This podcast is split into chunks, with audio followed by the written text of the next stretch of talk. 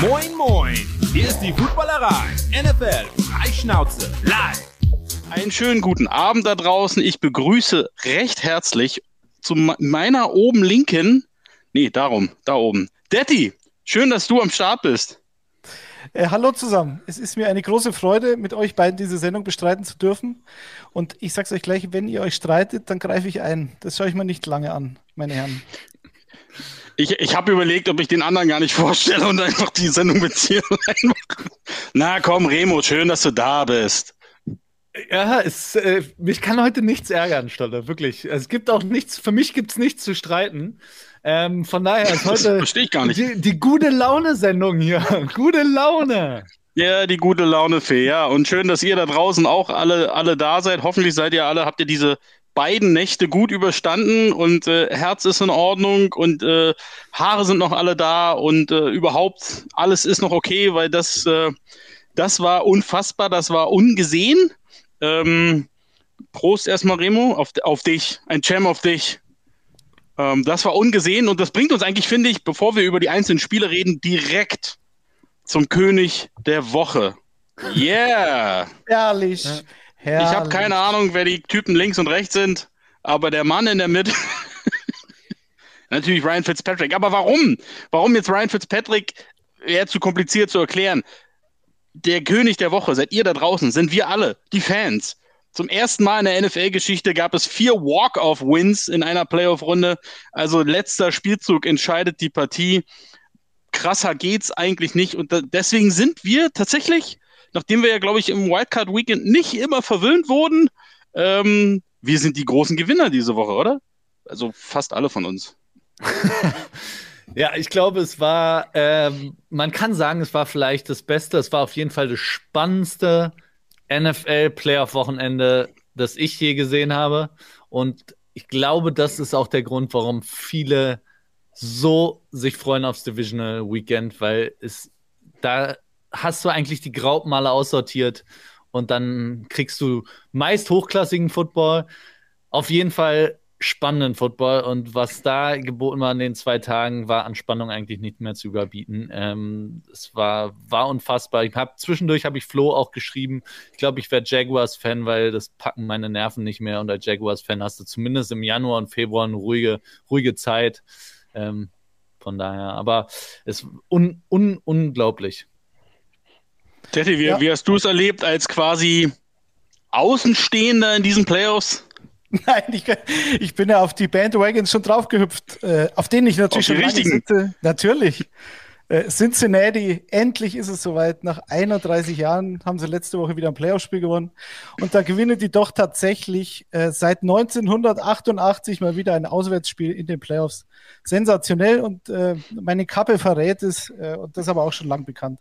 Matthew Stafford äh, wechselt das Team und schafft es tatsächlich ins NFC Championship Game zu Hause. Da freue ich mich auch sehr drauf. Also, das sind eigentlich fast genau die Paarungen jetzt in den Championship Games, die ich mir dann gewünscht hatte. Vor dem Spieltag. Das, ist, das, freut, das freut uns. Ja, das freut uns. Fast ist auch geil. Naja, die Bills, die Bills haben es mir dann vermasselt oder die Chiefs, aber okay, ich meine, was willst du sagen? Das ist natürlich. Ja. Äh, ihr könnt da draußen ja gerne mal, äh, gerne mal posten, wie ihr äh, die letzten beiden Nächte so überstanden und überlebt habt und ähm, vor allen Dingen, wie heute der Montag für euch war. Das ist, glaube ich, mal ganz interessant. Äh, wart ihr im Büro, wart ihr nicht im Büro? Konntet ihr eurem Chef irgendwie glaubhaft weismachen, warum ihr so völlig fertig ausseht am Montagmorgen schon? Ähm, das, äh, da kommen ja vielleicht ein paar witzige Anekdoten. Aber lasst uns jetzt mal ähm, direkt, wie auch letzte Woche, wir gehen einfach die Spiele chronologisch durch äh, und fangen deswegen Samstag an mit den Bengals und den Titans. Ähm, da ging es ja schon los. Vielleicht im, im Rückblicken nicht das spannendste Spiel von den Vieren, aber dennoch auch bis zum letzten Play, bis zum 52 Yard Field Goal von einem Rookie-Kicker. Ähm, Joe Burrow einfach mal wieder überragend und das, obwohl er unfassbar viel auf die Mütze bekommen hat. Ähm, fangen wir mal mit dir an. Remo, wie, wie hast du dieses Spiel erlebt? Wie hast du Joe Burrow gesehen? Also gefühlt ist das Spiel dreieinhalb Wochen her. Ich habe heute im Vorbereiter auf die Sendung habe ich überlegt, warte mal, was ist denn da alles passiert? Was waren die, äh, was waren die Plays, auf die man achten musste? Und da dachte ich mir, boah, ich kann sich an nichts mehr erinnern. Es ist so viel passiert in der Zwischenzeit gefühlt, dass dieses Spiel bei mir heute erstmal gelöscht war. Musste mir das dann wieder vor Augen führen. Ähm, aber hängen geblieben ist tatsächlich, dass Joe Burrow angekommen ist, glaube ich, als Elite Quarterback, weil wenn du da stehst und dauerhaft wirklich nur, nur auf den Sack kriegst. Du kriegst auch keine Hilfe von deinem Coach, muss man fairerweise auch sagen, weil es gibt ja auch Play-Calling-Möglichkeiten, um seinem Quarterback zumindest bei einem Sack war Harold Lenny in 2,6 Sekunden da. Ich glaube, den kannst du nicht verhindern, egal mit welchem Play-Calling. Schnellstes Sack aller Zeiten, glaube ich. Ähm, aber insgesamt wurde vor allem am Anfang des Spiels wurde ja nie auf kurze Pässe. Du hast ja nie Joe Burrow die Möglichkeit gegeben, auch den Ball mal einfach schnell loszuwerden. Dump-Offs gab es gefühlt nicht im Gameplan. Weiß nicht, was sich Zach Taylor dabei gedacht hat. Und du kriegst dann, du kommst gerade zurück, hast dir das Knie völlig zerhauen, kommst zurück, spielst so eine Saison, spielst dann im Divisional Game gegen den Number One Seed, der dir auch nur auf den Sack gibst, gibt und du bleibst einfach stehen und du ziehst dein Ding durch. Dann liegst du halt auf dem Arsch, tut bestimmt auch tierisch weh. Ich glaube, in Nashville war es auch sehr kalt. Und es hat ihn gefühlt nicht gestört. Der ist auch im dritten Viertel noch für vier Yard gescrambled. Einfach durch die Mitte auch mal, wo er schon wusste, das tut jetzt noch mal weh wieder. Und das taucht ja nicht mal auf als Sack, aber das ist wieder ein Hit, den er einsteckt. Das ist also, Joe Burrow ist wirklich krass. Man kann es nicht anders sagen, glaube ich. Daddy glaubt, was ja eben dann den Unterschied gemacht hat, waren die beinahe 250 Yards after the catch, ähm, was natürlich, glaube ich, auch unheard of ist. Vor allen Dingen bei so viel Passwash. Aber du als großer Joe Burrow Fanboy, ähm, muss man sich da nicht eigentlich trotzdem brutal Sorgen machen um den Jungen? Weil ich meine ganz ehrlich, du kannst doch nicht Jahr ein, Jahr aus, Tag ein, Tag aus so viel aufs Maul bekommen. Ja, er war, glaube ich, äh, der dritte Quarterback, der in der ersten, in einer ersten Playoff-Halbzeit fünfmal gesackt worden ist, seit 1991. Ich habe vorhin natürlich Quatsch erzählt. Seit 1988 ist es das erste AFC Championship Game von den Bengals. Auswärts haben sie nämlich, glaube ich, überhaupt noch nie gewonnen in den Playoffs. Also, äh, wie gesagt, ich freue mich total für Cincinnati und es ist auch klar, das schreiben hier auch schon äh, Menschen im Chat, äh, es wäre vielleicht keine schlechte Idee, mal auf die O-Line zu gehen im nächsten Draft, weil der Rest den sie sich da jetzt zusammengebastelt haben, unab völlig unabhängig davon, wie das nächste Woche ausgeht. Das sieht schon echt gut aus und äh, die, die Bengals haben ja keinen GM, die haben dann nur einen Director of Player Personnel. Das ist ja so eine, so eine Familiengeschichte mit dem Besitzer und seiner Tochter oben an der Spitze. Aber Duke Tobin ist halt äh, der Director of Player Personnel und was der halt so in den letzten zwei Jahren vor allem da ins Team geholt hat, via Draft oder halt äh, auch Free Agents vor allen Dingen, das ist schon geil. Also das geht halt bei der Secondary los, dass du Jesse Bates, der letzte Woche schon super gespielt hat, ähm, jetzt wieder gleich erstes Play, erster Pick gegen Tannehill. Von Bell haben sie von den Saints geholt. Die beiden sind ein super Safety-Duo. Mike Hilton war bei den Steelers, guter Mann, war den Steelers dann, glaube ich, zu teuer. Aber halt solche Leute wie Eli Apple oder Trey Flowers, die spielen halt da echt eine wichtige Rolle. Und äh, die haben viel richtig gemacht. Und Trey Hendrickson, der ist nicht aufgefallen, aber das ist halt der beste Pass-Rusher der hat mehr als äh, ersetzt Carl Lawson, der weggegangen ist vor der Saison. Also das ist, glaube ich, so der Schlüssel und lässt so für die Zukunft äh, sehr optimistisch vorausblicken. Und wenn sie jetzt die O-Line noch ein bisschen, bisschen, bisschen sehr verstärken, dann sieht das schon ganz gut aus. Aber, Aber ja, Remo, erzähl. Ne, ich habe äh, auch schon wieder Takes gelesen, dann dazu ähm, die alte Pinay Sewell und Jamar Chase Debatte, die wir ja auch aufgemacht haben beim Draft. Huhn und, und Ei. Äh, und wo ich tatsächlich, muss ich auch sagen, auch der Meinung war, sie hätten Sewell draften müssen davor. Aber fairerweise hat niemand gesehen, was Jamar Chase in der NFL leisten kann.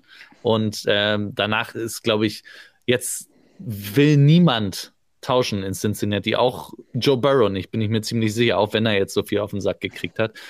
Und äh, du musst jetzt damit leben. Es ist, wie gesagt, auch eine, für mich auch eine Play-Calling-Sache, die, wo Zach Taylor ihm nicht viel geholfen hat.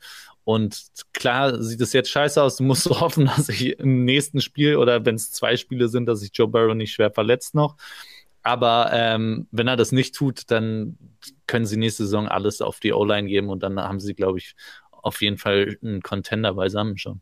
Er humpelt halt ein bisschen viel, finde ich. Also er hat ja das linke Knie, also das, äh, das ist ja sehr offensichtlich mit dieser Robocop-Schiene, die er da trägt, aber das rechte Knie, da hat er sich vor ein paar Wochen schon verletzt. Ich glaube, das war das Spiel gegen die Chiefs, wo sie dann eben in der, in, im letzten Play das Field Goal gemacht haben. Und da ging er beim vorletzten Play, also wo er dann aufs Knie gegangen ist, äh, war er nicht auf dem Platz, weil er sich am rechten Knie verletzt hat. Das war jetzt äh, am Samstag auch wieder der Fall, da, dass er ein bisschen gehumpelt ist. Also das macht einem schon Sorgen, aber wie Stolle schon gesagt hat, wenn er mal nicht gesackt worden ist, war gefühlt jeder Pass ein Big Play. Und natürlich after the catch, aber wenn du halt T. Higgins, Jamar Chase und, und CJ Usoma hast, dann kann man das natürlich auch erwarten, ist ja klar. Aber muss man dann auch mal jetzt, also ich kann mich erinnern, die Bengals haben die Playoffs erreicht und trotzdem wurde auch in dieser Runde Zach Taylor immer noch in Frage gestellt. Jetzt steht er im AFC Championship Game. Muss man Zach Taylor jetzt einfach mal ein bisschen mehr Liebe geben?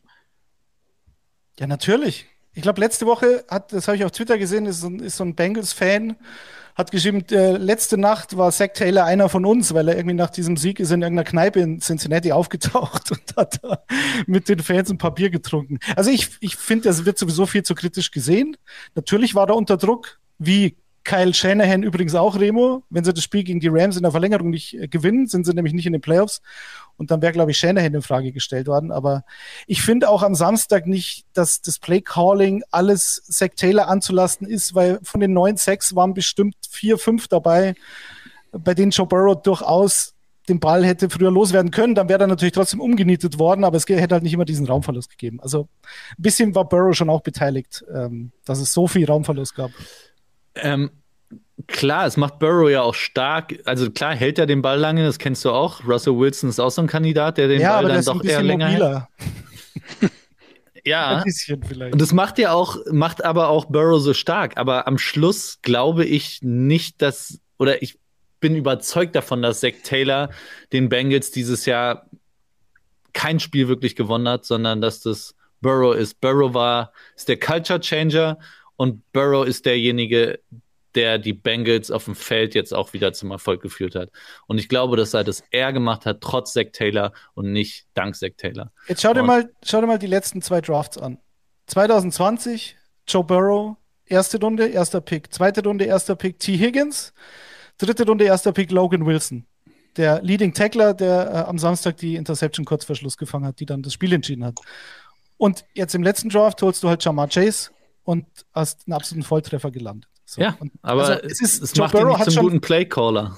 Nein, ich habe ja nicht gesagt, dass ich habe ja. vorhin äh, Duke Tobin gelobt und nicht äh, Zach Taylor, aber ich meine, Zach Taylor, was der geschafft hat, das gab es in Cincinnati überhaupt noch nie. Und da ist der Head Coach nicht unbeteiligt, würde ich sagen. Und sie hätten ja, sie haben ja sogar Spiele wie gegen die Packers zum Beispiel in der Regular Season zu Hause verloren ähm, wo der, der Rookie-Kicker zwei Field Goals versch verschießt und Mason Crosby, glaube ich, drei verschossen hat. Das war ja auch so ein Verlängerungsspiel, das man zu Hause hätte gewinnen können. Also die Saison hätte ja noch besser sein können und sie haben ein paar knappe Dinge auch verloren. Also da hat der Head Coach schon den Anteil, würde ich sagen. Kommen wir mal zu den Titans. Ähm, Henry war wieder da, war natürlich nicht der Henry, den vielleicht, ich glaube, einige hatten ein bisschen zu viele hohe Erwartungen an den jungen Mann. Ich meine, wenn man zwei Monate nicht spielt, ne? Ähm, wie, wie war, äh, Detti, wie war dein Eindruck von Henry? Und außerdem, ähm, ganz ehrlich, die Frage, muss man Ryan Tannehill hinterfragen? Naja, ich habe heute gelesen, dass die Frage sein muss, ob man mit Tannehill überhaupt noch weitermacht. Und da denke ich mir, naja, das ist natürlich immer ein bisschen dem Umstand geschuldet, dass du ein paar Stunden vorher Mahomes gegen Allen live erleben durftest und dir das okay, in der AFC hast du, hast du natürlich für die nächsten zehn Jahre keine Chance mehr, wenn du nicht einen Quarterback hast, der an die beiden rankommt. Aber da, es gibt ja wenig Menschen auf der Welt, die momentan an die beiden rankommen. Deswegen weiß ich nicht, ob man Tannehill da gleich wieder in Frage stellen muss. War natürlich ein Katastrophenspiel. Vor allem, wenn die eigene Defense neun Sacks macht, dann musst du das Spiel gewinnen und kannst es nicht wegwerfen. Das hat er halt getan. Das ist klar. Also, ähm, das war seine Schuld. Ich kann mich an Playoffs erinnern von den Titans mit Henry, der gestern halt kein Faktor oder am Samstag kein Faktor war. Ich glaube, 20 Rushes für 61 Yards oder so was jetzt auch nicht überraschend kam, finde ich, nach so einer langen Pause. Ich meine, der, der, ist eine Maschine, aber halt dann doch nicht so eine Maschine vielleicht. Ich habe mich eher gewundert, warum Donta Foreman so wenig Rushes hatte, weil die paar, die er bekommen hat, die hat halt, äh, das sah richtig gut aus. Also, ich kann mich an Playoffs äh, erinnern von den Titans, da hat Tannehill, glaube ich, nicht mal zehn Pass-Attempts gehabt. Da haben sie, glaube ich, die, die Patriots geschlagen vor ein paar Jahren. weil halt Derrick Henry 40 Mal gelaufen ist. Also jetzt wegen diesem Spiel äh, Tannehill in Frage zu stellen, finde ich übertrieben. Wenn, dann musst du dieses ganze System bisschen in Frage stellen, weil es kann auch meines Erachtens nicht sein, dass Julio Jones ein absoluter Nicht-Faktor ist und AJ Brown relativ wenig Bälle bekommt. Weil die, die paar, die er bekommen hat, waren auch alles Big Plays.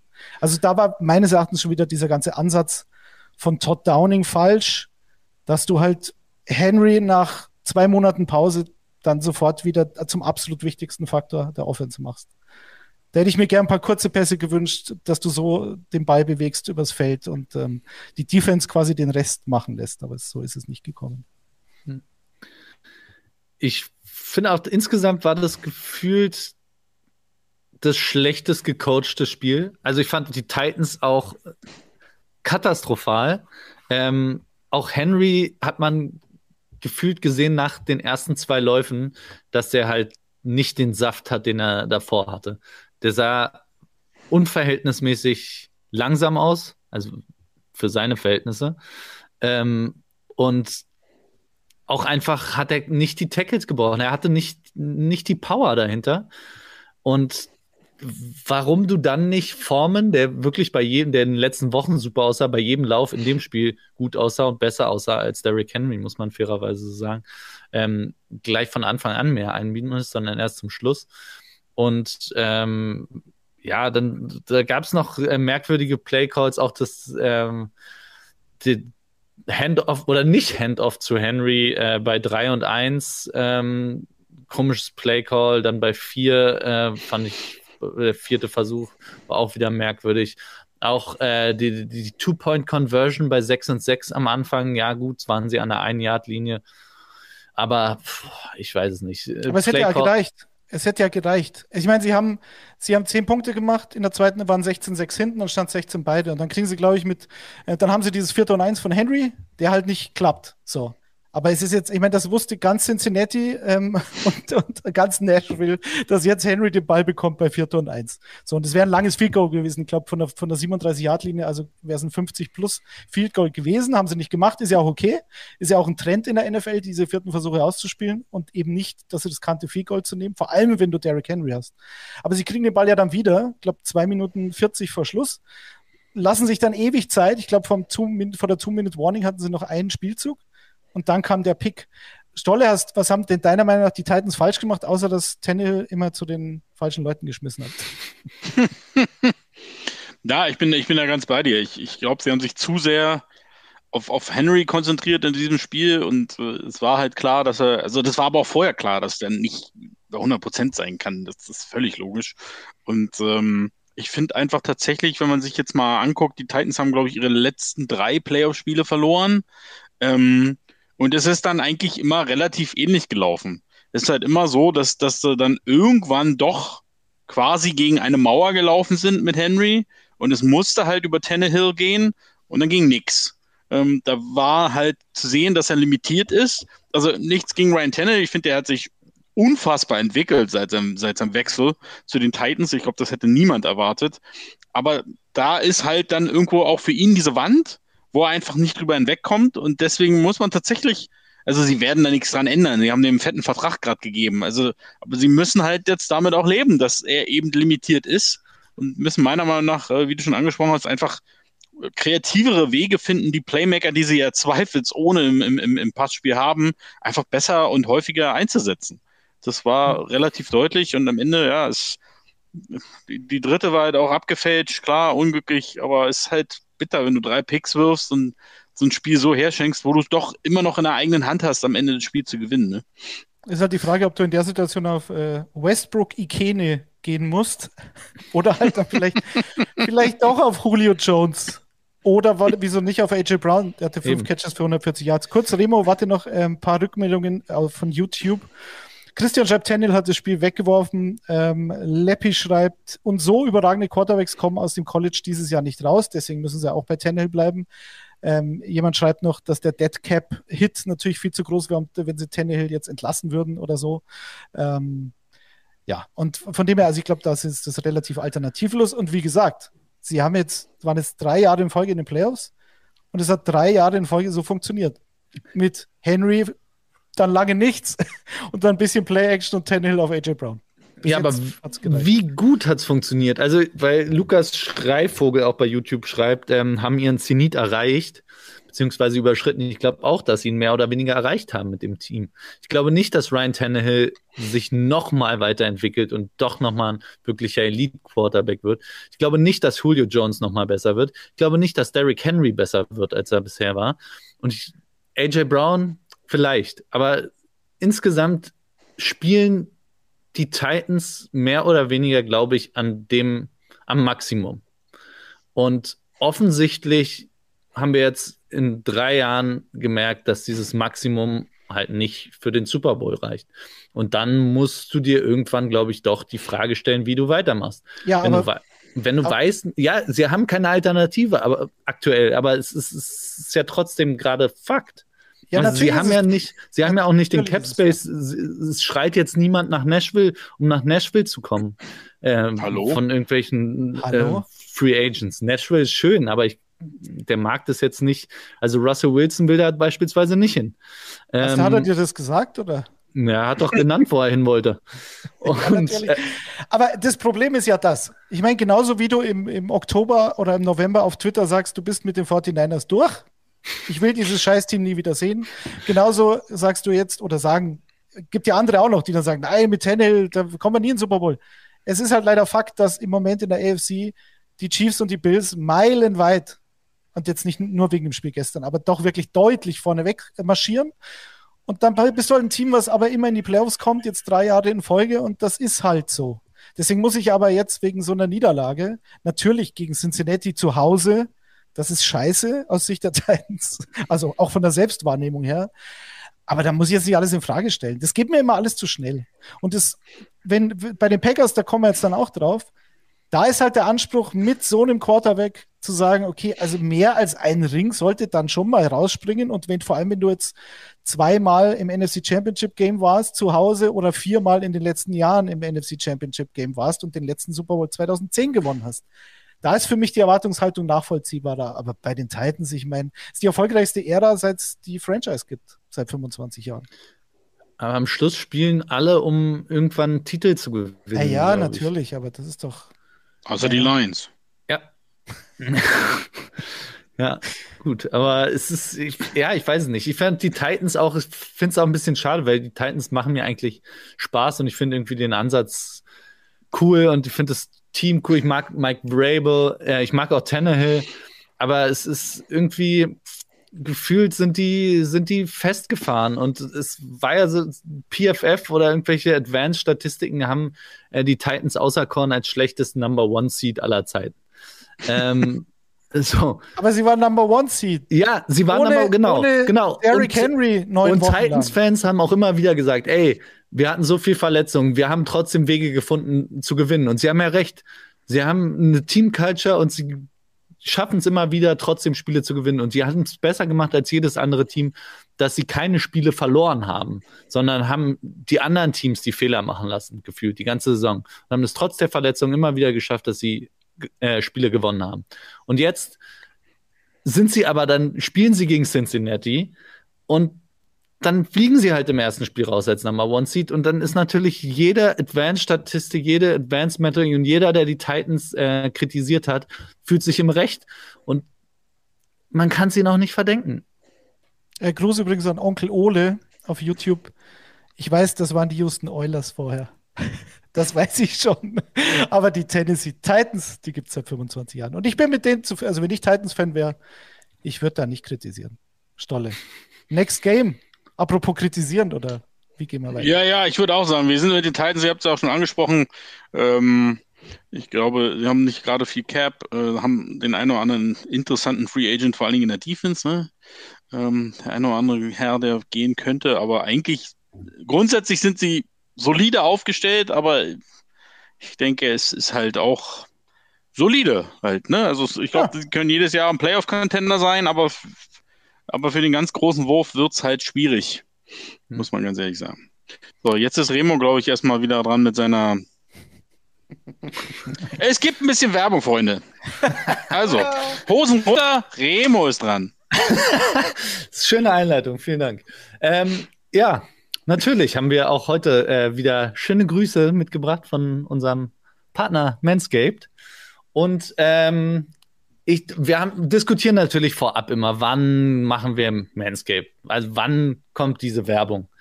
Und äh, natürlich muss man immer irgendwie eine schöne Überleitung finden. Das sind entweder dicke Eier oder, oder äh, irgendein Team wurde rasiert oder wie auch immer. Und ähm, klassischerweise muss man sagen, äh, Aaron Rodgers und die Packers haben sich teilweise selbst geschnitten. Also man kann fast sagen, sie haben Manscaped nicht genutzt und deswegen sind sie ganz blutig mit blutigen Eiern vom Platz oh gekommen.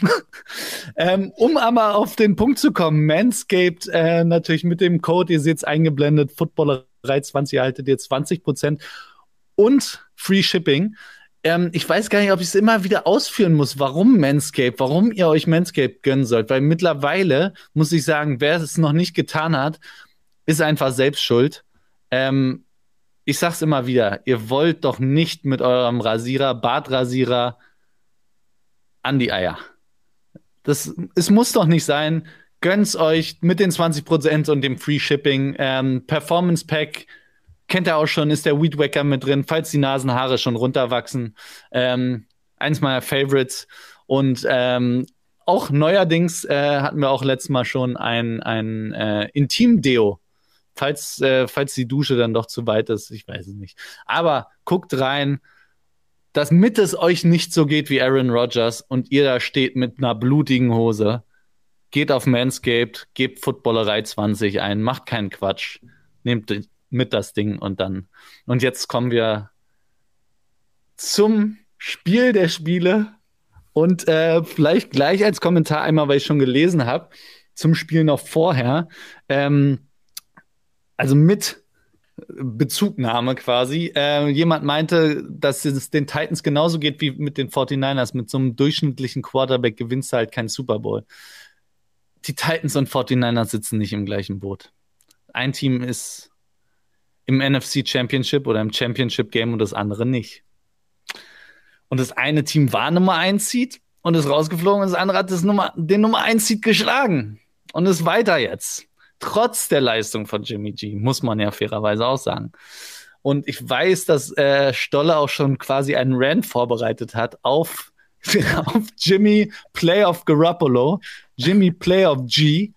Und ähm, ja, aber es ist sein Team und er bereitet das Team, das Team kämpft für ihn und es ist schon fast egal offensichtlich, was er auf dem Platz macht, weil die 49ers als Team einen Weg finden, weiterzukommen. Und weil es so schön aussieht, Stolle, sag du doch vielleicht erstmal, bevor ich mich völlig verliere und äh, nur noch schwärme und Debo Samuel hier offiziellen Heiratsantrag mache, äh, wie hast du denn das Spiel erlebt? Muss, muss sie, ja, muss sie reden, ja. Also sprich die, die Tüte nicht für sich selbst, weil ich muss sie gleich wieder abnehmen, weil ich glaube, es raschelt und, und die Technik flippt völlig aus. Also, Detti, sag du doch erstmal was und dann, dann bin ich wieder am Start. Für alle Podcast-Hörer, äh, Stolle hat eine Paperback of Shame über dem Kopf. Momentan und er wird sie jetzt gleich wieder absetzen. ja, was soll ich zu dem Spiel sagen? Also, ich muss zugeben, ich bin bei diesem Spiel eingeschlafen und zwar als Jimmy G kurz vor der Halbzeit diese Interception wirft. Dann habe ich mir gedacht, nein, ich keine Sekunde meines Lebens werde ich noch damit verbringen, mir Jimmy Garoppolo anzuschauen. Und das Spiel war wirklich nicht schön. Äh, und die Packers haben es verloren. Man könnte sagen, die 49ers haben es gewonnen mit ihrer Defense, das ist klar. Ähm, die 49ers haben es für mich ein bisschen überraschend nicht mit ihrem Laufspiel gewonnen, wovon jeder ausgegangen ist. Wir haben ja gleich vor dem Spiel auch eine Umfrage gemacht, äh, ob die 49ers über oder unter 150 Rushing Yards haben werden und die meisten sind auf über 150 gekommen, aber Elijah Mitchell war relativ unauffällig. Debo Samuel hatte, glaube ich, 10 Rushes ähm, für 39 Yards das war jetzt auch kein Game Changer, aber es war halt kreativ wie immer. Und Robbie Gold hat jetzt tatsächlich alle 20 seiner Playoff Field Goals verwandelt. Das muss man mal sagen. Und das war für mich derjenige, der da den, äh, den Game MVP am meisten verdient hat. Ansonsten war das nicht schön, meines Erachtens. Aber ich bin ja nee. neutral. Für Remo war es schön, für Stolle war es kacke.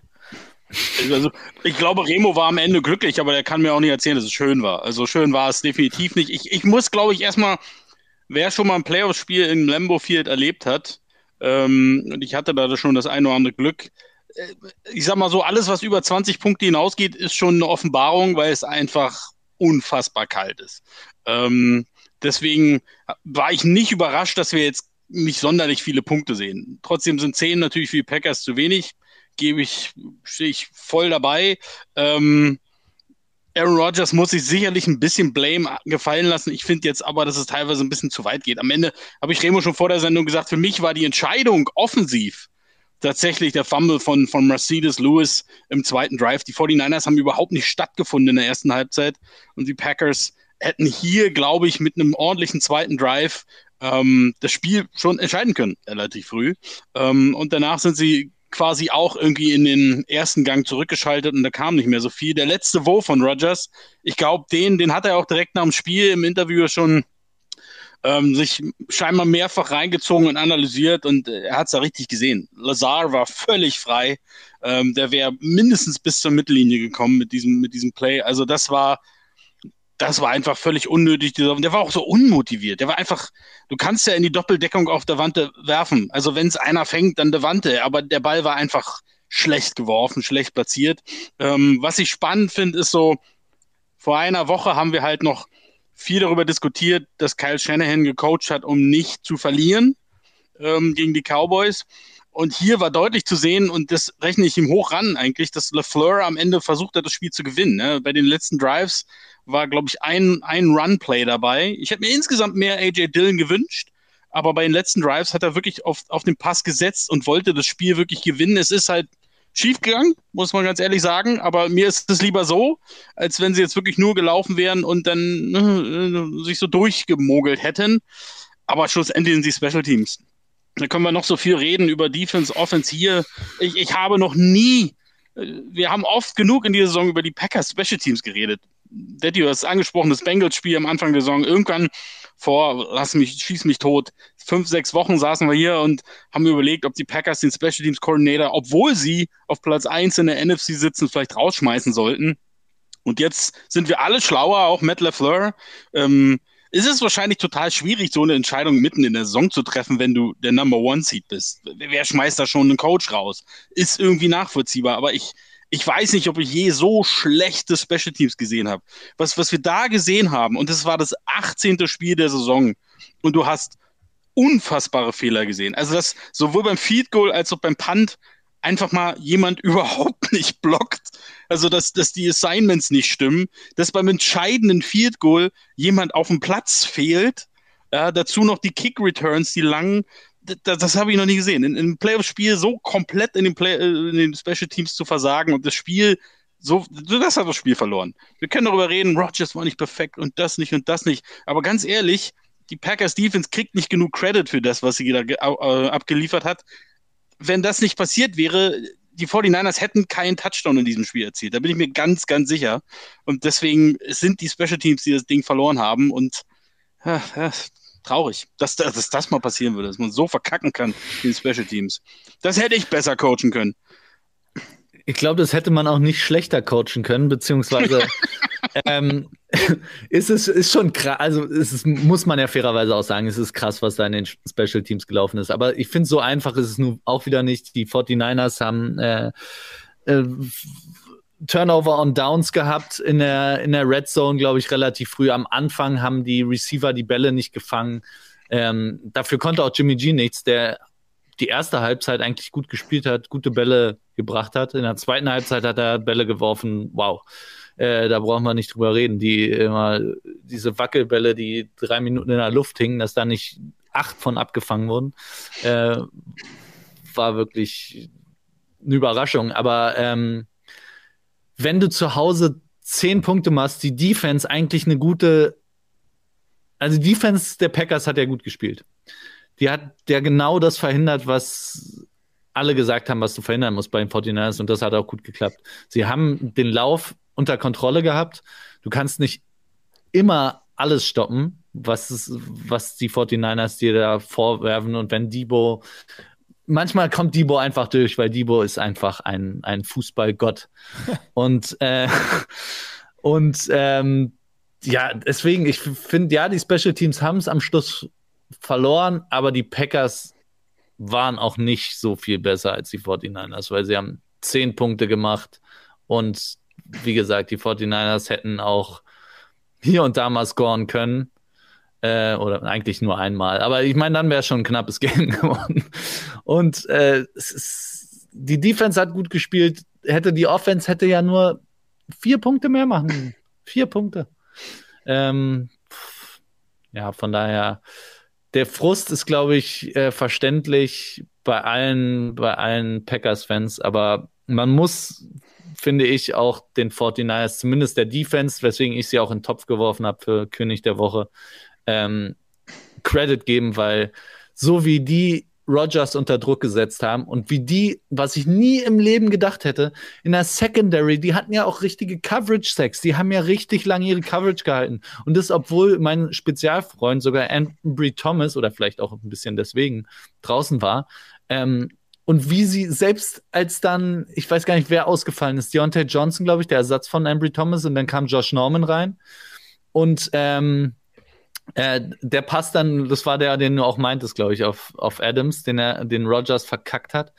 Ähm, die 49ers haben eigentlich richtig von vorne bis hinten in der Defense ein sensationelles Spiel gehabt, unabhängig der Temperaturen. Und auch der Fumble von Mercedes Lewis war ja nicht einfach nur völlig doof.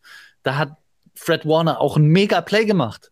Muss man auch sagen. Und Nick Bosa war gefühlt immer am Rockzipfel von, von Rogers. Und Eric Armstead durch die Mitte.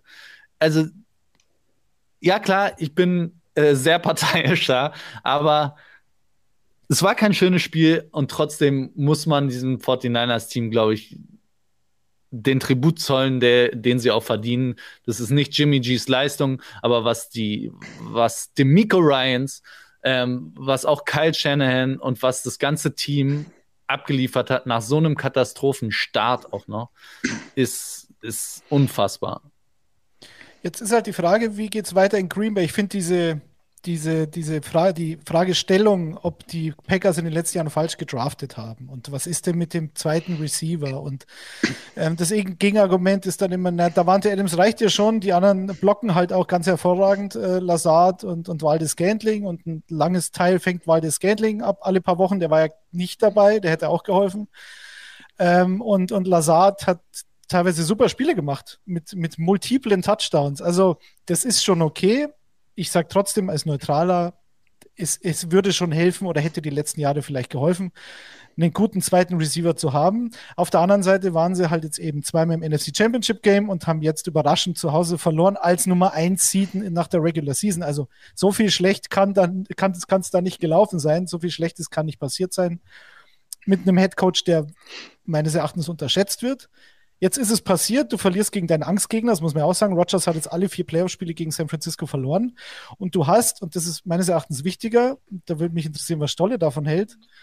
Du hast seit über 50 Millionen an Salary Cap Space 2021 durch äh, Restrukturierungen von bestehenden Verträgen oder, oder äh, gewoideten Jahren, die dann nach hinten geschoben werden, hast du sozusagen frei gemacht. Die kommen aber ja wieder. Das heißt, die sind ja nicht weg. Und jetzt bist du halt ich glaube, zusammen mit New Orleans ähm, in so einer ganz schlechten Cap-Situation für 2022. Und wie Roger schon gesagt hat, er wäre jetzt bei einem Neuaufbau, wäre er nicht dabei. das mal nur so zur Info vorab. Ähm, wie geht's jetzt weiter oder was wäre jetzt der richtige Ansatz für gute Kunst, Stolle?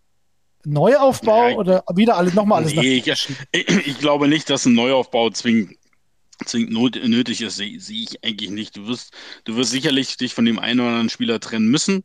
Äh, das haben andere Teams ja auch getan. Atlanta letztes Jahr zum Beispiel hatten ja auch eine, eine ähnliche Situation. Ähm, aber ich glaube, allein wenn du gewisse neue Verträge vielleicht clever oder wieder umstrukturierst, dann kannst du, also so viel kannst du, der Free, viele Free Agents hast du erstmal nicht.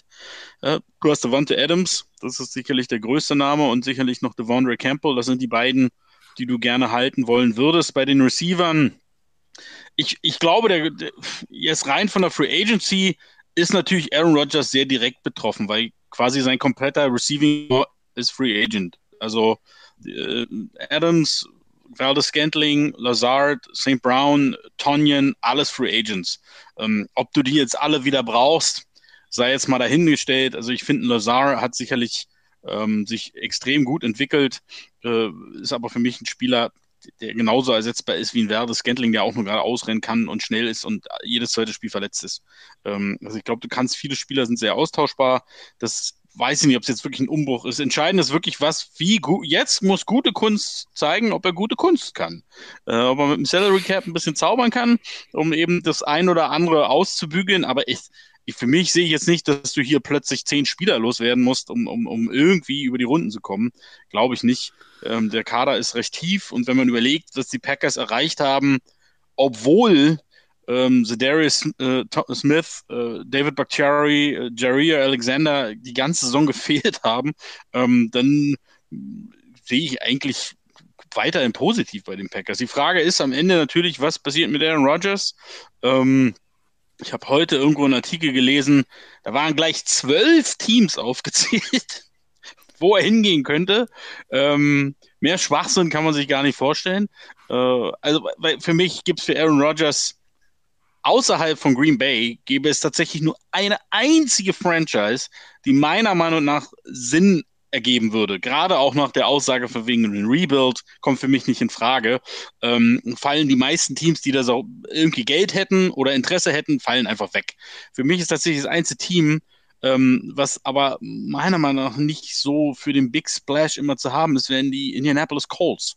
Das ist das einzige Team, wo ich sage, die haben einen Kader, der in in, in den meisten Positionen sehr gut besetzt ist. Die haben aber natürlich für die, einen Quarterback jetzt schon verdammt viel investiert für hm, nicht ganz so viel, was dann bei rauskam. Das wäre für mich das einzige Team, wo ich an seiner Stelle vielleicht Interesse hätte. Ansonsten sehe ich da gar nichts. Also für mich ist klar, entweder bleibt er in Green Bay oder er geht in Rente. Also woanders hingehen halte ich für absolut utopisch.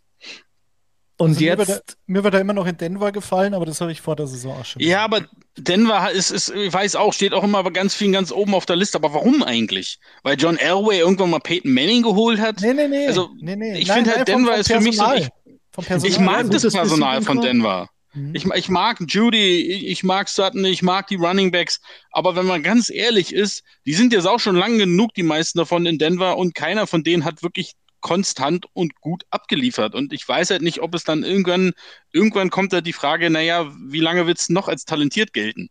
Also, ja, die, hatten, die hatten halt keinen Quarterback, deswegen. Ja, aber das kann ja auch nicht immer nur der Grund sein. Ja, ja. Aber jetzt kommen interessante Punkte auch bei YouTube. Ähm, zum Beispiel schreibt Aurea Moguntia, äh, aber will Rogers in die AFC? Das ist für mich tatsächlich auch ein Punkt. Ja, AFC ist, glaube ich, die also allein von den Quarterbacks, weiß ich nicht, ob es jemals eine Zeit in der NFL gab, wo in einer Conference so viele talentierte, junge und sensationell gute Quarterbacks. Mahomes, Allen, Burrow, Herbert sind vier absolute Maschinen. Über die nächsten Jahre auch. Ähm, in der NFC sieht das alles ein bisschen anders aus. Ähm, deswegen könnte ich mir auch eigentlich nur vorstellen, dass Rogers in der NFC bliebe. Aber tatsächlich, was du gesagt hast, finde ich nicht so abwegig. Ich könnte mir fast vorstellen, dass Rogers aussagt, ich habe auf die ganze Scheiße keinen Bock mehr. Ähm, macht alle, was ihr wollt. Ich fahre irgendwo hin, wo das Wetter schöner ist und ähm, ja, dann lass es mir gut gehen. Und dann ist es halt, könnten wir theoretisch bald in einer Welt leben oder jetzt schon, in der Peyton Manning, Eli Manning, Drew Brees, äh, Rivers, Big Ben, Aaron Rodgers und Tom Brady keinen aktiven Ball mehr werfen werden. Keinen Ball in der NFL mehr werfen werden. Und das, das, ist, äh, das ist krass. Das ist schon krass. Ja, aber ich, ich sehe tatsächlich, NFC ist ja wieder der Punkt, würden die Packers ihn, man muss ja immer noch sehen, die Packers sitzen ja immer noch am längeren Hebel. Also ist ja nicht so, als wenn Aaron Rodgers jetzt Free Agent ist. Ähm, ich glaube nicht, dass die Packers ihn in die NFC traden würden. Das haben sie damals mit Brett Favre auch nicht gemacht. Den haben sie schön zu den Jets raus. Pff, geh mal dahin, viel Spaß da. Ähm, also ich glaube nicht, dass das passiert, dass er in die NFC geht. Und da gebe ich dir recht, in der AFC Will man da wirklich hingehen? Das kommt auch noch hinzu, wenn man über Denver redet. möchtest du wirklich in dieselbe Division gehen, wo ein Mahomes ist und wo ein Herbert ist und wo auch ein Derek Carr ist? Möchtest du da wirklich hingehen? Also, weil jetzt wirkliche Competition Quarterback-mäßig in der eigenen Division hatte Rogers nie wirklich. Ja, jetzt kommen natürlich Vikings-Fans und sagen, ja, aber der Kirk, Kirk ist, kann auch mal ein guter sein, aber auf dem Level, wo jetzt ein Mahomes ist oder vielleicht auch schon ein Herbert hinkommt demnächst, hatte, hatten die Packers ja nie als Gegner wirklich in der Division über die Jahre. Äh, Lukas und Flo auf YouTube schreiben, es ist ja ganz einfach. Äh, Brady hört auf und Rogers geht als Nachfolger zu den Buccaneers. und Bruce Arians hat heute gesagt, wir sind ja ganz zufrieden. Zu den Buccaneers kommen wir nämlich jetzt. Wir sind ja ganz zufrieden mit dem, was wir hätten ähm, im Quarterback Room. Also Blaine Gabbard und Kyle Trask. Kyle Trask war ja immerhin ein Second-Round-Pick im letzten Draft, das darf man nicht vergessen. Heisman-Finalist. Äh, Stoll ist aber nicht begeistert vom Spieler. Okay. Oder hat er gesagt, mal schauen, was hinter Tür 2 sich verbirgt. Und die Tür 2 war damals Tom Brady. Da ist doch schon alles klar, wir wissen es nur noch nicht. Was man bei Rogers sagen muss, jetzt, also wirklich, egal wie es jetzt weitergeht, aber gehen wir mal davon aus, das war es in Green Bay. 37 Touchdowns, 4 Interceptions dieses Jahr, wird wohl MVP werden, ist der ähm, erste Quarterback in der NFL-Geschichte, der viermal gegen den gleichen Gegner in den Playoffs verloren hat. Das ist auch ein Rekord. Hat jetzt von 21 Spielen nur 11 gewonnen in den Playoffs. Ähm, dabei 13 Interceptions in 21 Spielen. Er wirft sehr wenig, also für ihn ist das fast ein hoher Wert. Äh, und er ist halt von allen Quarterbacks, die die meisten Regular Season Siege hatten in ihrer Geschichte, ist er zwischen Manning und Brad Favre der, der den schlechtesten Playoff-Sieg-Rekord hatte, sozusagen. Also ähm, man muss schon sagen, ein Ring ist für ihn zu wenig und auch für die Packers, wenn es das wirklich gewesen sein sollte. Aber das weiß er selbst. Ja, das, das weiß er selbst. Das ist aber eigentlich mit Brad Favre ähnlich gewesen. Auch da muss man zugeben, ist ein Ring zu wenig gewesen. Ähm, aber ich glaube, bei Rogers können wir uns doch alle kann man sich, glaube ich, auch darauf einigen, dass es einige Jahre gab, auch unter McCarthy, wo sie, wo es darauf eigentlich wirklich ausgelegt war, du musst das Ding jetzt hier reißen, weil sonst haben wir nicht so viel. Ja, da gab es ja viele Playoff-Spiele, wo mal im Schnitt 40, 50 Punkte hergeschenkt wurden von der Defense. Also da war er schon teilweise sehr allein auf weiter Flur. Ähm, aber insgesamt ist es zu wenig, keine Frage, gerade wenn man sich die letzten drei Jahre anguckt. Vor drei Jahren war sicherlich 13 Siege. Wow, hu, krass, wer hätte damit gerechnet? Ähm, in diesem Jahr muss man ganz ehrlich sagen, ist es einfach zu wenig. Punkt aus. Und ich möchte äh, nicht schon weitergehen. Eine Szene äh, des Spiels muss meiner Meinung nach noch besprochen werden, wird auch äh, schon ein bisschen angerissen. Die Aussage von Jimmy G natürlich nach, des, nach dem Spiel oder die Konversation mit Robbie Gold. Und das habe ich erst im Nachhinein gesehen, nicht vor dem Spiel. Stoller, hast du mitgekriegt, wie sich Robbie Gold warm gemacht hat vor dem Spiel? Der hat einfach gekickt, während die Packers da eingelaufen sind, ne? Über, über die Linie der Packers, die einlaufen, im Spalier stehen und er steht fünf Meter davon und kickt einfach immer weiter. Sensationell, der Mann. Dazu muss man wissen, dass er vorher bei den Bears war und wahrscheinlich ein sehr besonderes Verhältnis zu den Packers hat. Aber das, vor allem im Nachhinein natürlich, nachdem man das Spiel gewonnen hat, nachdem er den spielentscheidenden Kick versenkt hat, muss man sagen, was ein geiler Typ. In diesem Sinne. was FF. Lass uns jetzt mal bitte endlich weitergehen. Genau, nächstes Spiel Rams gegen Buccaneers. 30 zu 27 führt die Rams nach einer klaren Führung äh, zur Halbzeit. Es stand 20 zu 3. Es stand kurz nach der Halbzeit 27 zu 3. Ich habe es mit meinem Nachbarn, Gruß an Raphael, geschaut und ähm, habe gesagt, okay, durch den Fumble von Cam Akers vor der Goal-Line das wäre ja eigentlich schon der Touchdown zum, zum 26 zu 3 gewesen, direkt vor der Halbzeitpause. Ich sage, naja, gut, damals Atlanta 28-3, das ähm, war auch nicht der Halbzeitstand, sondern da haben dann die, die Falcons nach der Halbzeit nochmal einen Touchdown draufgelegt. Das macht das Ganze ja noch absurder. Und sowas gestern auch. 27-3 im dritten Viertel und dann ging es wieder ab, Stolle. Dir war das wahrscheinlich klar, oder? Dass das so laufen wird. nee. das, das, das war mir tatsächlich nicht klar. Also ich war ehrlich gesagt ziemlich baff von der Dominanz der Rams in der ersten Halbzeit, offensiv wie defensiv. Also Tom Brady ähm, komm, wir können es ja alle zugeben, wir sind ja, wir drei sind ja unter uns. So ein bisschen geil findet man ja schon, wenn der Brady dann eine blutige Lippe hat und sich beim Schiri beschwert und das erste und so mal in seinem Leben eine Taunting-Flagge kriegt. So ein bisschen geil, wenn er Frust hat, findet man es ja schon. Ähm, und es sah einfach so aus, als wenn es den ganzen Nachmittag so weitergehen würde. Ähm, Einschläge links und rechts und offensiv einfach abgeliefert ohne Ende. Es war richtig, das war wow, das hatte ich, hatte ich nicht erwartet. Und tatsächlich auch dieser Fumble, ja, wie das dann so ist, ne? das Spiel ist ja doch recht deutlich und dann legen sie nach der Halbzeit eben nochmal einen drauf, da denkt ja keiner mehr drüber nach, über den Fumble und alles gut. Und, und dass dann tatsächlich nochmal sowas draus wird und die Rams das wirklich herschenken, wie man es nur herschenken kann, mit Fumbles hier und da und hast du nicht gesehen und plötzlich war auch das Playcalling. Ich verstehe nicht, warum McVay dann immer gerne so ein bisschen weggeht von seiner aggressiven Linie. Ähm, das, das, das war schon, äh, auch die Defense äh, war dann in der zweiten Halbzeit am Ende bei weitem nicht mehr das. Also Jalen Ramsey, schöne Grüße, da sah auch nicht gut aus bei dem Touchdown, bei dem langen. Ähm, also das habe ich nicht kommen sehen, muss ich ganz ehrlich zugeben. Ähm, und dein, dein Boy Cam Akers hatte halt dann doch einen sehr großen Anteil daran. Naja, okay. Das kann passieren.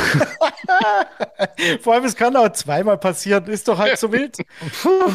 Cooper Cup Fumble da. Also durch diese Fumbles haben natürlich die, die Rams die Bugs extrem ins Spiel zurückgebracht und du denkst da dann halt, das kann, also das ist doch, das ist doch alles geskriptet, das kann doch nicht wahr sein. ähm, aber nee, so ist es und so, das ist ja das Geile an dem Spiel.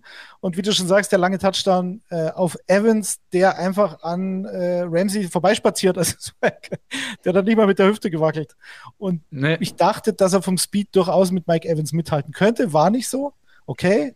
Und, Aber es sah ähm, auch nicht aus, als wäre er Vollspeed mitgelaufen. Nee, keine Ahnung. Ich, also irgendwie, vielleicht dachte er, dass hinter ihm kommt noch ein Safety.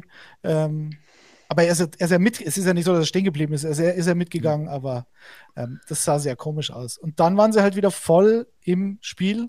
Und äh, was ich schon krass fand, weil du gesagt hast in der ersten Halbzeit, ähm, die Bucks O-Line, die hatten Advanced Stats, die hatten eine Pass-Block-Win-Rate in der ersten in der ersten Halbzeit von 13 Prozent. Der schlechteste gemessene Wert in der letzten Saison oder in der, in der laufenden Saison waren in Woche 1 die Panthers mit 20 Prozent Pass-Block-Win-Rate. Also ähm, die, die, der Pass Rush, das haben wir vor dem Spiel ja auch gesagt. Aaron Donald, äh, Leonard Floyd, Von Miller, ähm, Tristan Wirfs hat gefehlt, der Right Tackle. Das heißt, das war, war eine Riesenschwachstelle natürlich. Aber selbst Von Miller gegen Donovan Smith, der Left Tackle, ähm, das sah zu einfach aus. Und Brady hatte so viel Druck, wie ich mich nicht erinnern kann, dass er jemals Druck äh, gehabt hätte aus seiner Zeit bei den Patriots und auch letztes Jahr bei, bei, bei den Buccaneers. Da hat er gesagt, okay, was mit dieser O-Line passiert? Was ist denn aus Donathan Smith geworden? Der war doch früher schlecht oder mittelmäßig. Mhm. Liegt natürlich ja, zum großen Teil an Brady, weil er den Ball immer so schnell los wird. Äh, aber das hat auch nicht so wirklich funktioniert. Und wir alle wissen, anders als andere Quarterbacks mag Brady besonders nicht, wenn er Druck auch durch die Mitte kriegt. Phrasenschwein. Das Phrasenschwein. Und, ja, also Aaron Donald hat natürlich ein Sensationsspiel gemacht gestern. Trotzdem fand ich krass, dass die Rams dann tatsächlich, und das ist ja, äh, müssen sich diese Saison auch ankreiden, dass sie teilweise oft in dieser Saison haben und teil, ja, größtenteils auch geschafft haben, immer wieder auch Spiele wegzuwerfen. Ähm, oft war es Matthew Stafford, der gestern ein Sensationsspiel gemacht hat, der keine Fehler gemacht hat. Ich glaube, der hatte einen Pass drin, der ein bisschen fragwürdig war, hat sich dann aber so gefangen und ähm, eigentlich so Big Plays und hat sich nicht zu Schulden kommen lassen. Also an dem hätte es gestern nicht gelegen. Und aber dann, äh, ja, Cooper Cup fummelt einmal und Cam Akers zweimal. Und dann liegt die Sensation schon in der Luft. Und dann weiß ich nicht, Detti, wie du es äh, gesehen hast. Es war ja auch in Matthew Staffords Karriere quasi das erste Mal, dass du in dieser Position bist, in einem Playoff-Spiel, was auf Messerschneide steht und du bist jetzt, du hast den Ball in der Hand und du musst jetzt den Game-Winning-Drive irgendwie aufs Parkett legen. Und das hat er hat er gemacht. Also gut, Cooper Cup wurde da auch wieder, weiß auch nicht, wo da die Coverage hin war. Nein, da das war eine, war eine, Katastrophe. Bruce Arians hat nach dem Spiel, erst hat er gesagt, es waren nicht alle informiert, dass wir blitzen. was nicht so gut ist, wenn das nicht alle mitbekommen. Dann hat er es aber heute nochmal hat er zurückgerudert und hat gesagt, nein, nein, er nimmt das zurück. Es waren alle informiert, aber wenn wir so einen All-Out-Blitz Cover Zero machen, wo du hinten Antoine Winfield einen Safety gegen Cooper Cup hast, der eigentlich nur eine Go-Route läuft, der hat er auch nicht viel gemacht, dann musst du halt den Druck auch, also dann muss es auch klappen. So, und das hat mich, ähm, war nicht ganz so krass, aber es hat mich erinnert an Greg Williams, wisst ihr das noch, letztes Jahr, als er Jets Defensive Coordinator war gegen die Raiders und letzte Aktion des Spiels. Ähm, All-Out-Blitz, äh, mit allen Mann auf dem Quarterback. Derek Carr geht einen Schritt nach vorne und wirft auf Henry Rux, der gegen den äh, Rookie-Cornerback völlig allein stand. Das kann man schon machen, aber dann muss es halt auch klappen. Also dann, ähm, und das hat Stafford ist ja nicht dumm, der sieht das, der weiß vorher schon, dass der Blitz kommt, das hat er auch gesagt. Und dann weiß er ganz genau, wenn er auch nur einigermaßen sieht, dass das Cup da einen halben Meter Vorsprung hat, dann geht der Ball halt auch dahin. Und da, der ist halt damit nicht überfordert oder fängt, fängt an zu paniken. Also, das, wie gesagt, das kann man machen, aber wenn nach so einer Aufholjagd so viel Risiko, Arians hat gesagt, er, der Call ist für ihn okay, weil er meint, es waren halt noch 10, 12 Yards bis zur Field Goal Range. Aber die Rams, äh, Matt Gay hat ja einen Fico verschossen aus 48 Yards. Das war zu kurz. Das musste er erstmal schaffen. Habe ich auch schon ja, lange der hat sich aber vom Spiel, sah also, der ein bisschen, der war, hat sich ein bisschen verletzt gehabt beim Warm-Up. Ja, ne? Der stimmt, hat da genau. tierisch Ja. rumgehumpelt. Stimmt, und deswegen hätte ich schon als, als gegnerischer Coach erwartet, dass er sagt, okay, guck mal, er hat äh, 47 Yards, war zu kurz. Also die, die, die, die Linie war ja dann doch schon weiter, weiter weg, wo er hin muss, um auf Nummer sicher Ja, genau. zu gehen. Genau. Deswegen kann man den Call schon ein bisschen in Frage stellen. Auf der anderen Seite, wir kommen ja gleich noch zu einem anderen Spiel, ähm, wenn man dann eben nur da sitzt und zuschaut, ähm, ist auch nicht richtig, wie wir es am Ende noch gesehen haben. Also, Aber- ähm, ja.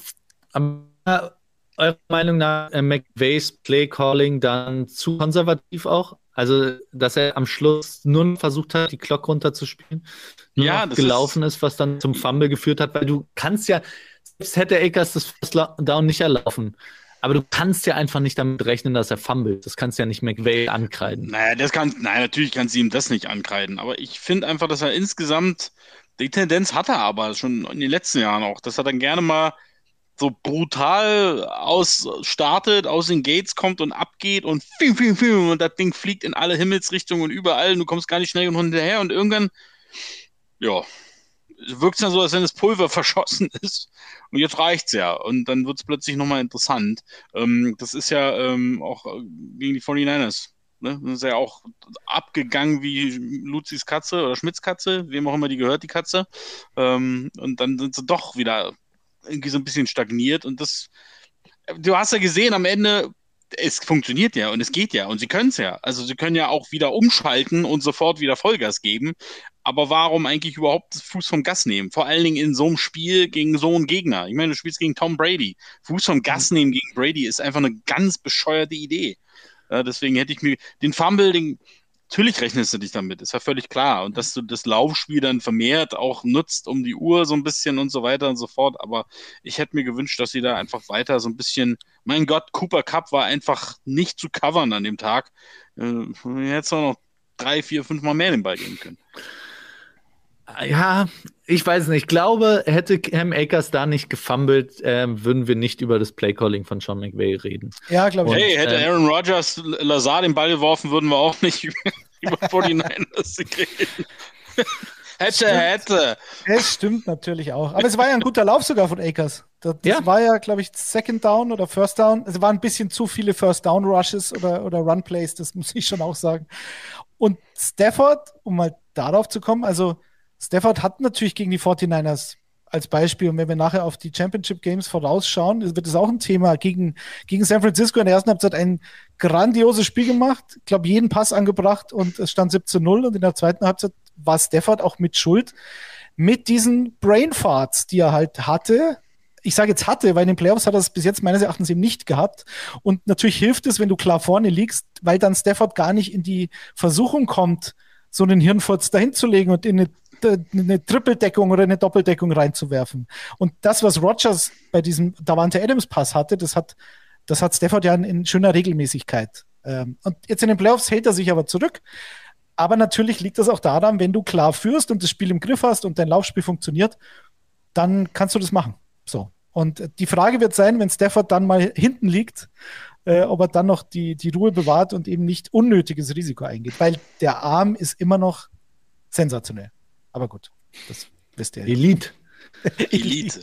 Apropos Elite, ähm, muss man denn davon ausgehen, dass die Buccaneers äh, ihren kurzen elitären Status äh, schon wieder verschenken? Weil ganz ehrlich, die, die Free Agency ist quasi fast eins zu eins identisch wie letztes Jahr, weil viele Spieler nur einen Jahresvertrag unterschrieben hatten. Ähm, Tom Brady, wo wir noch vor ein paar Monaten dachten, der spielt bis er 50 wird, plötzlich hörst du so, knistert so überall im Gerüchteküche, sagt, ah, vielleicht hört er auf, vielleicht hört er auf. Und selbst Bruce Arians muss man sich ja irgendwann fragen, wann hört der denn auf? Er hat alles gewonnen. Er war schon mal einfach so in Rente der könnte auch von heute auf morgen wie damals schon sagen, oh, danke, war's. Also rechnet ihr, Detti, rechnest du damit, dass, dass die Bugs im nächsten Jahr plötzlich nur noch Mittelmaß sind und alles irgendwie anders ist? Naja, also wenn ich mir jetzt überlege, was gewesen wäre, wenn wir schon im Konjunktiv sind, äh, dann bleiben wir dabei. Was ge wäre gewesen, wenn sich Chris Godwin nicht verletzt hätte und wenn Antonio Brown nicht ähm, auch in den einen schönen Hirnfurz zu viel dann doch ähm, hingelegt hätte, dann wäre auch das Spiel gestern, glaube ich, anders gelaufen. Und so hast du halt als Waffe quasi nur noch äh, äh, Mike Evans und Gronk gehabt. Und das wird nächstes Jahr wahrscheinlich auch nicht so viel besser aussehen. Sonst Scotty Miller ist halt dann doch kein Difference Maker. Und ich weiß auch nicht, ob Brady, wenn man noch ein paar Verluste dazu rechnet, die dann kommen werden ähm, bei diesem Team, auch vielleicht in der Defense, ähm, die wirst du wahrscheinlich auch nicht alle halten können. So, und dann ist die Frage, will er weitermachen, obwohl er, und das ist ja unfassbar, der, die, die, die meisten Passing Yards seiner Karriere, über 5100 gehabt und äh, 43 Touchdowns geworfen. Das ist auch äh, Spitze in der NFL. Deswegen habe ich immer nicht verstanden, wieso, wieso der MVP klar Aaron Rodgers ist, wenn Tom Brady die besten Zahlen seiner Karriere hinlegt. Also das wird, da bin ich gespannt. Es würde mich nicht überraschen, wenn Brady sagt, ich höre jetzt auf. Ähm, ich ich habe alles gewonnen, was will er denn noch? Und ich weiß nicht, ob ich mit den Buccaneers 2022 dann beziehungsweise 23 dann nochmal in den Super Bowl kommen, eine realistische Chance habe.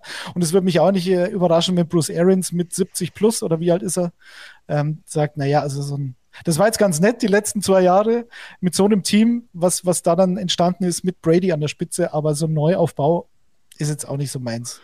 Der hatte, äh, Arians hat ja schon mal aufgehört gehabt. Er kam ja dann. Ja, ja, deswegen, der war ja schon mal in Rente. Ja, ja. Oder wenn rauskommt eine Story, dass Arians in der Kabine regelmäßig irgendwelche Spieler verprügelt hat, würde mich auch nicht stören oder wundern und dann, äh, dass er so in Rente gezwungen wird. Ja, ähm, das, das finde ich auch bei Arians. Ich finde, der hat sich in diesem Jahr das eine oder andere Mal musste man schon hinterfragen, ob das so die Art und Weise ist, wie man einen Dieb führt. Ja, Ganz alte aber, Schule. Aber zu den Bugs auch nochmal, weil äh, The Beautiful Beast schreibt, so Gelaber hier, Brady hört nicht auf und Rogers auch nicht.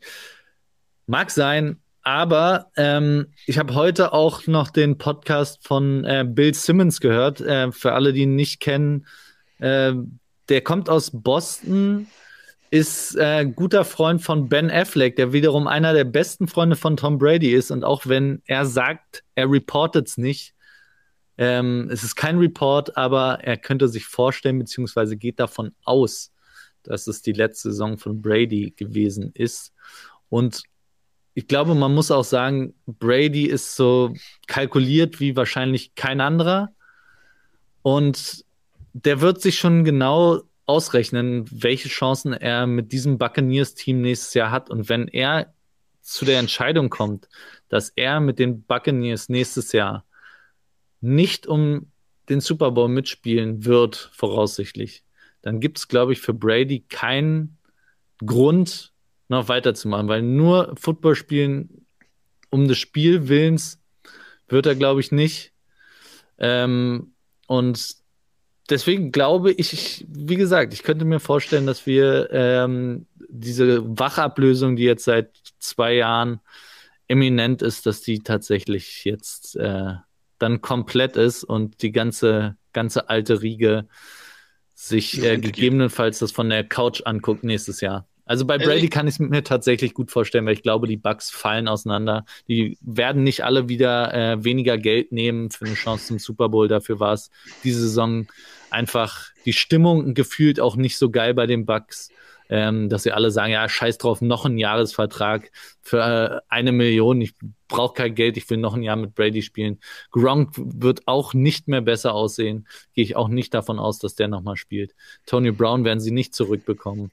Ähm, Godwin wird dann von einer, von einer schweren Knieverletzung kommen. Und wie gesagt, in der Defense werden sie, glaube ich, ein paar Leute verlieren. Und auch diese sind alle noch ein Jahr älter. Und die Vorschau quasi auf diese nächste Saison der Bucks ist nicht so rosig gefühlt. Von daher kann ich mir gut vorstellen, dass Brady sagt, ja, gut, das war's. Beweisen muss ich sowieso niemandem mehr was. Ja, also ich, ich glaube es erst, wenn es wirklich so ist. Ja, weil, aber tatsächlich dieses, dass da jetzt so die ersten Gerüchte kommen, ist ja schon ungewöhnlich, weil eigentlich hieß es immer, ich spiele bis ich 50 bin, 45, 50 und so weiter und so fort. Und äh, tatsächlich, ich glaube, es gibt schon Spieler in dieser Free Agents List, die, die echt lang ist. Ja? Godwin, Pierre Paul, Jensen, Sue, Gronkowski, äh, Fournette, Howard, äh, Jones, Sherman und, und, und, und. Also es ist wirklich eine ewig lange Liste. Und es gibt, wie du schon sagst, die, die sind alle nicht die jüngsten, die meisten zumindest nicht. Äh, und es, es gibt bestimmt den einen oder anderen, der nochmal auf Geld verzichten würde für Brady. Ähm, aber sicherlich nicht alle. Und, und umgekehrt, ähm, ich glaube, bei vielen ist es auch so ein, also wenn der Brady nicht hier spielt, habe ich auch keinen Grund hier mehr zu spielen. Ich glaube, dann könnte Tampa wirklich ganz brutal abfallen, weil Tampa ist im Endeffekt dafür zusammengebaut worden. Zack, wir haben jetzt den Brady, jetzt bauen wir uns hier richtig fett was auf. Das muss innerhalb von zwei Jahren funktionieren. Es hat direkt im ersten Jahr funktioniert. Es war eigentlich absehbar, dass es schwer ist, dass du eins zu eins da nochmal Copy-Paste, dass das hinhaut. Deswegen bin ich jetzt auch nicht überrascht, dass sie ausgeschieden sind, irgendwann im Laufe der Playoffs. Ähm, aber jetzt äh, ist so ein bisschen wie bei den Rams, die auch jetzt gefühlt so gebaut sind, als wenn sie jetzt irgendwie dieses, spätestens nächstes Jahr muss das klappen, sonst fällt das ganze Gerüst auseinander. Und deswegen könnte das echt sein. Also, mein Gott, die Bugs könnten echt ganz tief, ganz tief unten landen. Ne? Wobei sie haben sehr talentierte Coordinators, ja. Also da erwarte ich relativ schnell eine Entscheidung, was Arians angeht, damit du nicht deine, die Coordinators sind ja auch sehr gefragt, damit du nicht beide verlierst. Ähm, und dann schauen wir mal, was mit Brady passiert. Aber es wäre schon, wäre schon krass. Stellt euch mal vor, eine, eine Footballwelt ohne Tom Brady. Ich habe so das Gefühl, da werden wir in den nächsten Monaten noch ein paar Mal drüber sprechen. Deswegen kann man es an der Stelle. Deswegen, glaub, lasst uns zum langweiligsten Spiel kommen, das ihr jemals gesehen habt in den Playoffs. Mir sind die Füße ähm, eingeschlagen. Ja, ist wirklich. Die Buffalo Bills gegen die Kansas City Chiefs. Wer es nicht gesehen hat, hat definitiv überhaupt nichts verpasst. ähm, Außer 1000 Yards, rund 1000 Yards. Drama, Drama, Drama, Baby. Äh, den wahrscheinlich wildesten letzten zwei Minuten, die man je in einem regulären NFL-Saisonspiel gesehen hat. Und äh, der Tatsache, und dann greife ich jetzt einfach mal, auch wenn ich hier den Moderator spielen soll, greife ich euch jetzt einfach mal vor. Der Tatsache, dass die Overtime-Rule der NFL absoluter Fuck-up ist, absoluter Bullshit und endlich die Herrschaften in New York in ihren schicken Anzügen doch einfach mal einfach mal begreifen müssen, die College-Regel ist vielleicht nicht perfekt, aber sie ist tausendmal geiler und lasst es uns doch bitte so ändern, dass es für den Zuschauer einfach viel entertaining ist, weil das ist doch so ein Mist, dass wir Josh Allen dann nicht mehr sehen durften wegen so einer bescheuerten Overtime-Regel. So, jetzt darfst du, Remo. ja, man kann es nicht schöner sagen. Ähm, die Overtime-Regel ist Quatsch, die Taunting Rule ist Quatsch hier und da wurde mal was verbessert und äh, die Ratings der NFL kommen ja auch wieder zurück, was auch sicherlich damit zusammenhängt, äh, dass sie das Spiel offensiv attraktiver gestalten durch ihre Regeln. Aber ähm, es ist nicht alles Gold, was glänzt und die, die Overtime Rule ist halt echt für den Arsch, muss man so sagen, wie es ist. Weil gefühlt war beim Münzwurf ja klar, wer das Spiel gewinnt. Also es hat sich ja, glaube ich, oder wahrscheinlich korrigiert mich, aber es hat sich für mich so angefühlt, okay, ja gut, dann ist es jetzt entschieden durch den Münzwurf, weil am Schluss wurde da ja niemand mehr gestoppt. Also da, da war ja wirklich, es war ja wilder Westen pur. Da ging ja alles. Und da war ja auch Playclock war egal, äh, die Downs waren egal, alles war egal. Alles wurde außer Kraft gesetzt und es hieß nur noch Mahomes gegen Allen Shootout. Und ähm, das wurde, dieses Shootout wurde am Schluss durch, ein, durch einen Münzwurf entschieden. Mahomes hat den Ball gekriegt und hat genau das gemacht, was er am Ende der, Re äh, der Regular Time auch gemacht hat. Er hat, hat die Chiefs das Feld runtergeführt.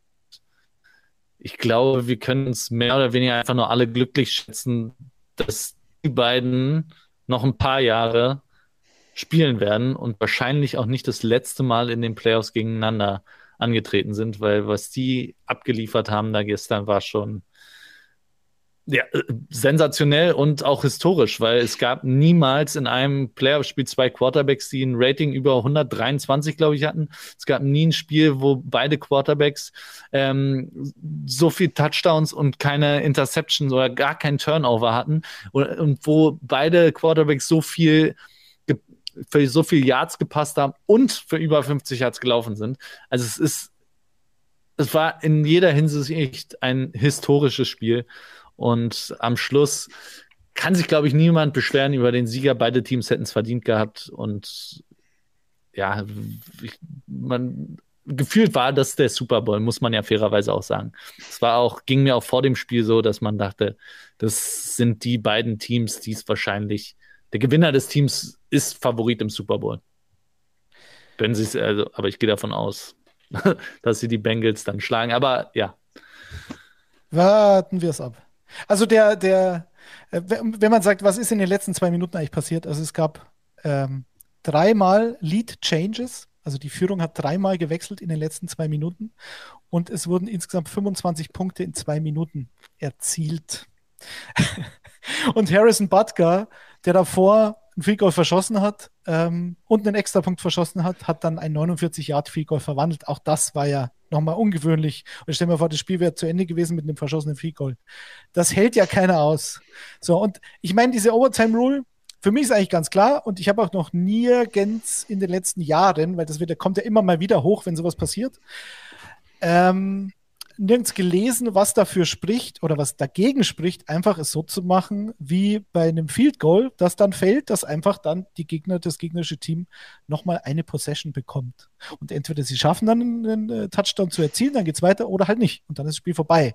Und diese eine Possession, die sie dann noch kriegen, da dann zwingend einen Touchdown zu machen, ist ja eher ungewöhnlich. Und nur gestern kam es einem halt so vor, dass quasi jeder Drive ein Touchdown war. Und das war ja auch Fakt in den letzten Minuten. Und damit war jedem klar beim Münzwurf, okay, das äh, wird es da wohl gewesen sein.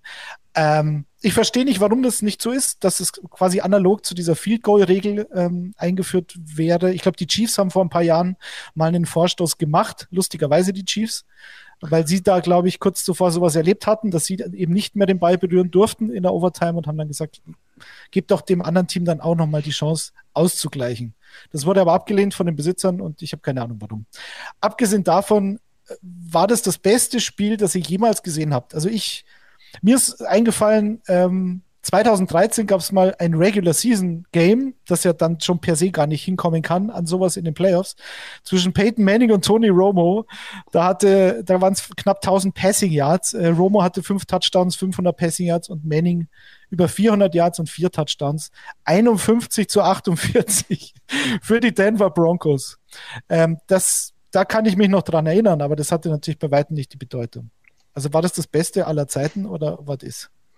Oh, das, das waren die besten zwei Minuten nicht. aller Zeiten. Ja, das, ähm, also ich würde ich würde es, es war sicherlich eines der most entertaining. Es erinnerte mich aber ehr an so ein College-Football-Spiel, ja, weil einfach, man muss auch mal, ich finde immer, was, was immer lustig ist, wenn so, so ein Spiel so ein, so, ein, so ein Offensive Struggle ist und die Defenses halt wirklich dominieren, ähm, so wie jetzt in Green Bay, dann wird immer groß geschimpft über die Offenses. Auf der anderen Seite hat gestern, Remo hat es eben schon angedeutet, also bei den Bills wollte oder konnte keiner tackeln und bei den Chiefs konnte keiner covern. Also das war unfassbar. Defensiv war das ein Albtraum. Und wenn ich dann denke, dass die Bills immer so beschrieben wurden, als ihre Defense ist dazu gemacht, um die Chiefs dann irgendwie mal zu schlagen, dann muss man doch ehrlich hinterfragen, was haben sie denn da gemacht? Weil das war gestern, also wie gesagt, defensiv war das ein Albtraum. Das war, das war nicht schön. Es war very entertaining und das ist natürlich geil. Ich weiß aber nicht, ob ich persönlich es als das beste Spiel bezeichne, was ich je gesehen habe. Weil dafür fehlte mir einfach, also ich glaube, Buffalo hatte wahrscheinlich 20 Missed Tackles. Das, das war einfach hässlich. Und bei die Chiefs Secondary, die stand so oft da und guckt, oh, da ist ja noch einer hinter uns. Also das, das war, das war nicht schön. Ja, ich will euch jetzt die Stimmung nicht versauen, aber das fand ich Nee, nicht. Also für mich war es nicht das geilste Spiel, es ich je gesehen habe.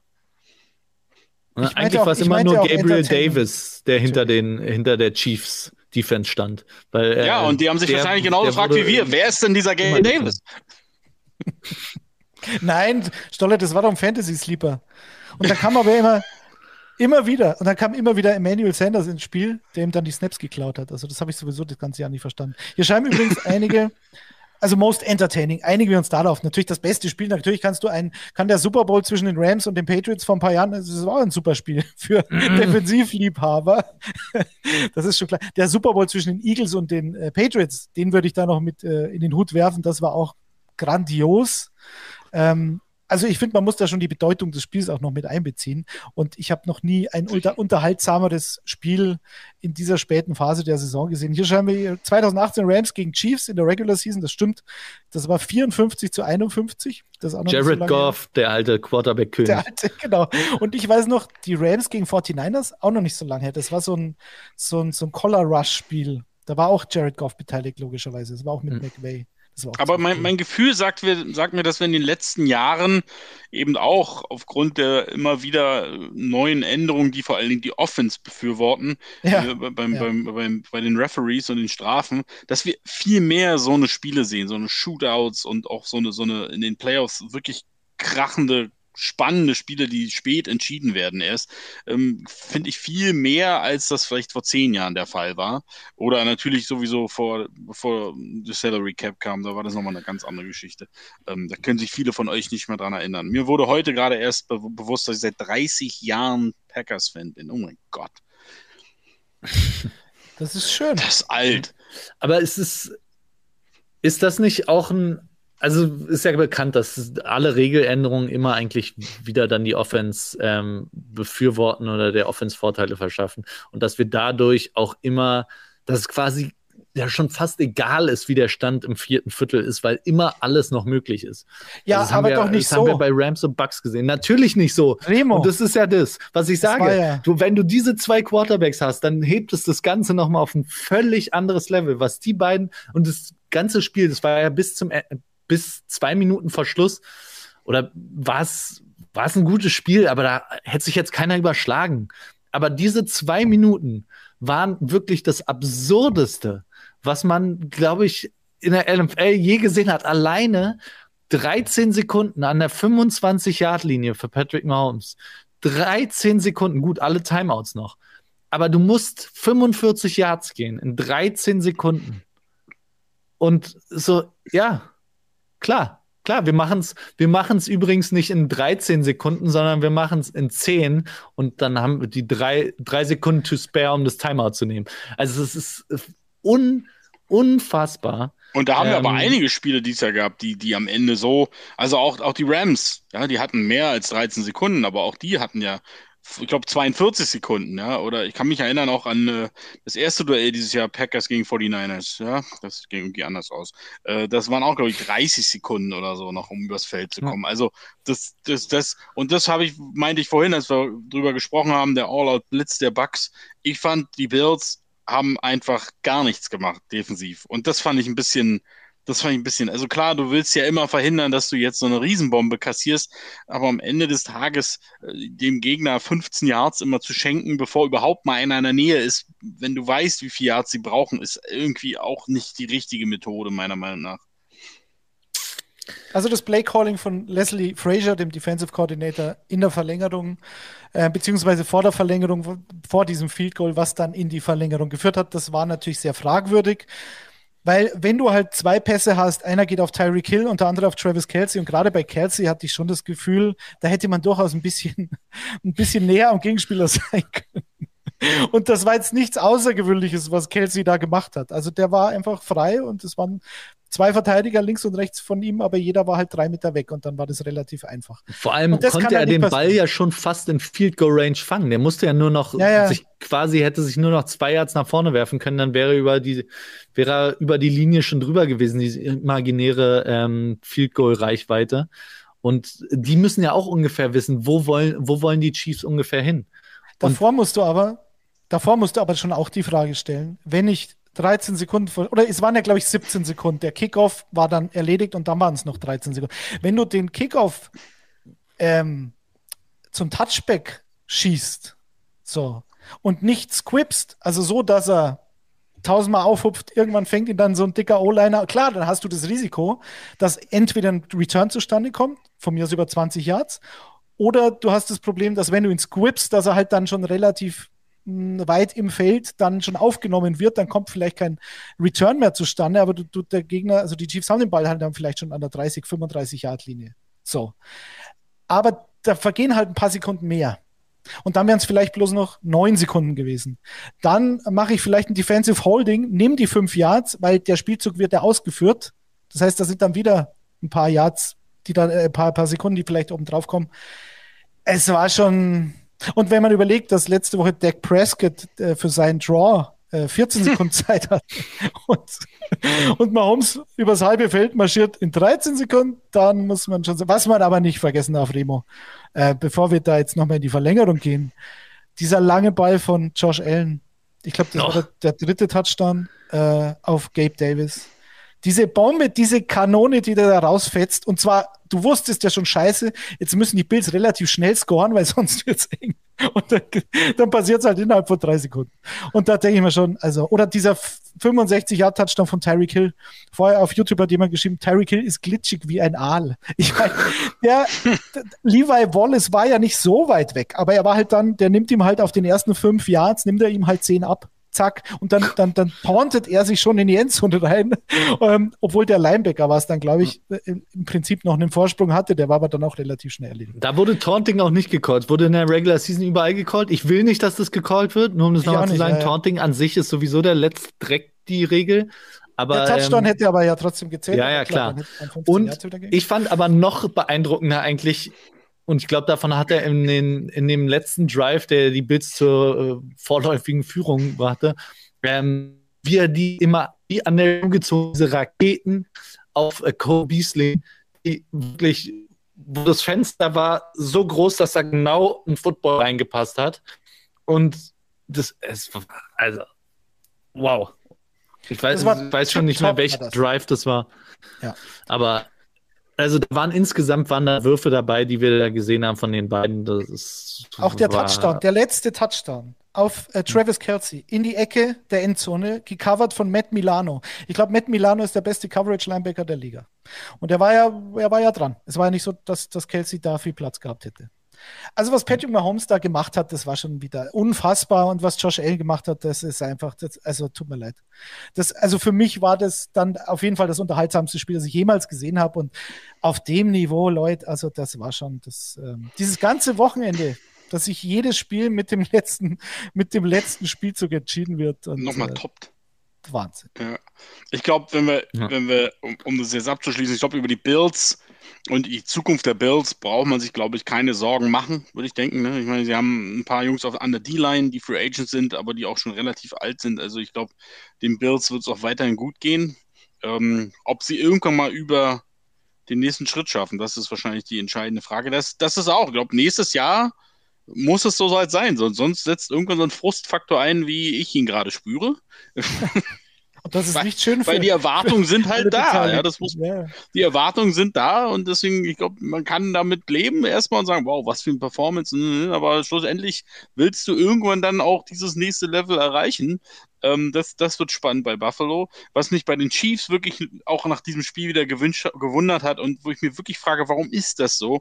Eric Bianemi dass er immer noch keinen Head-Coaching-Job hat. Und da frage ich mich, was stimmt mit diesem Mann nicht, dass den am Ende keiner nimmt. Also was der da schon wieder abgefeuert hat und was, was man ja auch mal ehrlich sagen muss, zur Saisonhalbzeit haben wir uns amüsiert über die Chiefs Offense, weil nichts mehr ging und weil sie irgendwie Mahomes ständig Fehler gemacht hat und sie wirkten auf einmal so berechenbar und jetzt ist das schon wieder eine Maschine, die nicht zu stoppen ist und ich frage mich, warum der Typ einfach keinen Job kriegt. Was, was stimmt da nicht? Was, was hat er oder was gibt er davon sich in den Interviews, dass er immer wieder den Kürzeren zieht? Aber das können wir ein andermal. Wir werden es nie erfahren. Aber Brian nicht. Dable, also sein Offensive Coordinator, Kollege bei den Bills, der ist jetzt beim zweiten Interview, glaube ich, mit den Giants morgen. Und äh, der könnte Head Coach werden. Ich bin das da ist ja gespannt. sehr überraschend, Ähm, dass, dass die Giants ähm, mit einem GM, der aus Buffalo kam, jetzt tatsächlich ein Interview mit jemandem aus Buffalo wollen. und ich bin gespannt, ob er ein guter Head Coach werden kann. Offensive Coordinators haben es dann immer noch ein bisschen einfacher zu sagen, okay, ich bleibe jetzt Koordinator oder ich bleibe Playcaller. Ähm, so, so wie die Shanahans und McVays der Welt. Aber ähm, als Defensive Coordinator ist es deutlich schwieriger, wie man zum Beispiel jetzt bei den Jets auch wieder sieht. Also es, wieso nicht? Und ich finde, Brian Dable hat schon auch. Also, wenn ihr vergleicht, wie Josh Allen im ersten Jahr als Rookie war und was der dann für einen Monstersprung in seinem zweiten Jahr gemacht hat. Und jetzt ist er erst im dritten, oder? Bin ich da, bin ich da richtig? Oder ist es schon im vierten? Schreibt uns bitte. Josh Allen? Mhm. Müsste doch das vierte sein auch, oder? Ja, Also der, der Sprung zwischen ersten und zweiten Jahr war unfassbar. Wenn wir jetzt auf die nächste Woche schauen, äh, wir werden natürlich das als Programmhinweis am Donnerstag rund um about 16 Uhr unseren Podcast, den wir zusammen mit dem Kicker machen. Icing the Kicker heißt da der Podcast lustigerweise. Ähm, da werden wir natürlich wieder auf die Spiele schauen in aller Ausführlichkeit. Da gibt es dann die Game Previews. Aber kurz, wirklich kurz von euch, was erwartet ihr von Bengals Chiefs? Wird das eine klare Sache? Oder könnte das so wie in Woche 17 laufen, äh, in der Joe Burrow 446 Yards, vier Touchdowns und keine Interception hatte und die Bengals zu Hause mit 34 zu 31 gewonnen haben. Jamar Chase hatte in diesem Spiel elf Catches für 266 Yards und drei Touchdowns. Ich vermute, dass das nicht wieder passieren wird. Aber gibt Also erstmal, erstmal fände ich es erstmal fänd ich's cool, wenn die Community das auch mal. Was glaubt ihr? Wer, Ja, genau, genau. Wer uns rein. gewinnt die beiden Duelle? Also ich persönlich, eigentlich kann ich mir nicht vorstellen, dass die Chiefs dieses Spiel verlieren. Sie spielen zu Hause. Ähm, äh, die Maschine rollt, zumindest offensiv, defensiv muss man ehrlich zugeben, ist äh, spätestens seit dem Spiel gegen die Bengals äh, deutlich zu sehen, dass das doch mehr Pretender als Contender in dieser Defense ist. Ähm, die sind wahnsinnig abhängig davon, dass das vorne äh, die, D-Line entsprechend Druck aufbauen kann. Das sollte aber gegen die Bengals O-Line durchaus möglich sein, wie wir jetzt erst wieder gesehen haben. Aber andererseits, diese Bengals sind einfach, die, die, die haben auch dieses Etwas, ne? Also die, die, die, die scheißen sich nix. Und wenn du so ein Spiel überlebst, wo dein Quarterback wirklich jedes Mal, wenn er aufsteht, eine einfängt, bei jedem Snap gefühlt, dann äh, kann ich mir auch gut vorstellen, dass die auch hier nicht einfach so weggehen. Ja, aber am Ende des Tages muss ich ehrlich sagen, das, das dachten wir auch letztes Jahr schon, dass die Bills das vielleicht sind und auch schon davor und ähm, machen wir uns nichts vor, es werden die Chiefs am Ende sein. Ähm, ja, glaube glaub ich auch. Also so, so geil ich auch Burrow finde, ähm, ist das Team, glaube ich, noch einfach ein Stück weg und ich glaube nicht, dass Burrow noch mal Patrick Mahomes quasi outplayen kann. Ähm, Und Zach Taylor, Andy Reid outcoachen, ne, Remo? ja.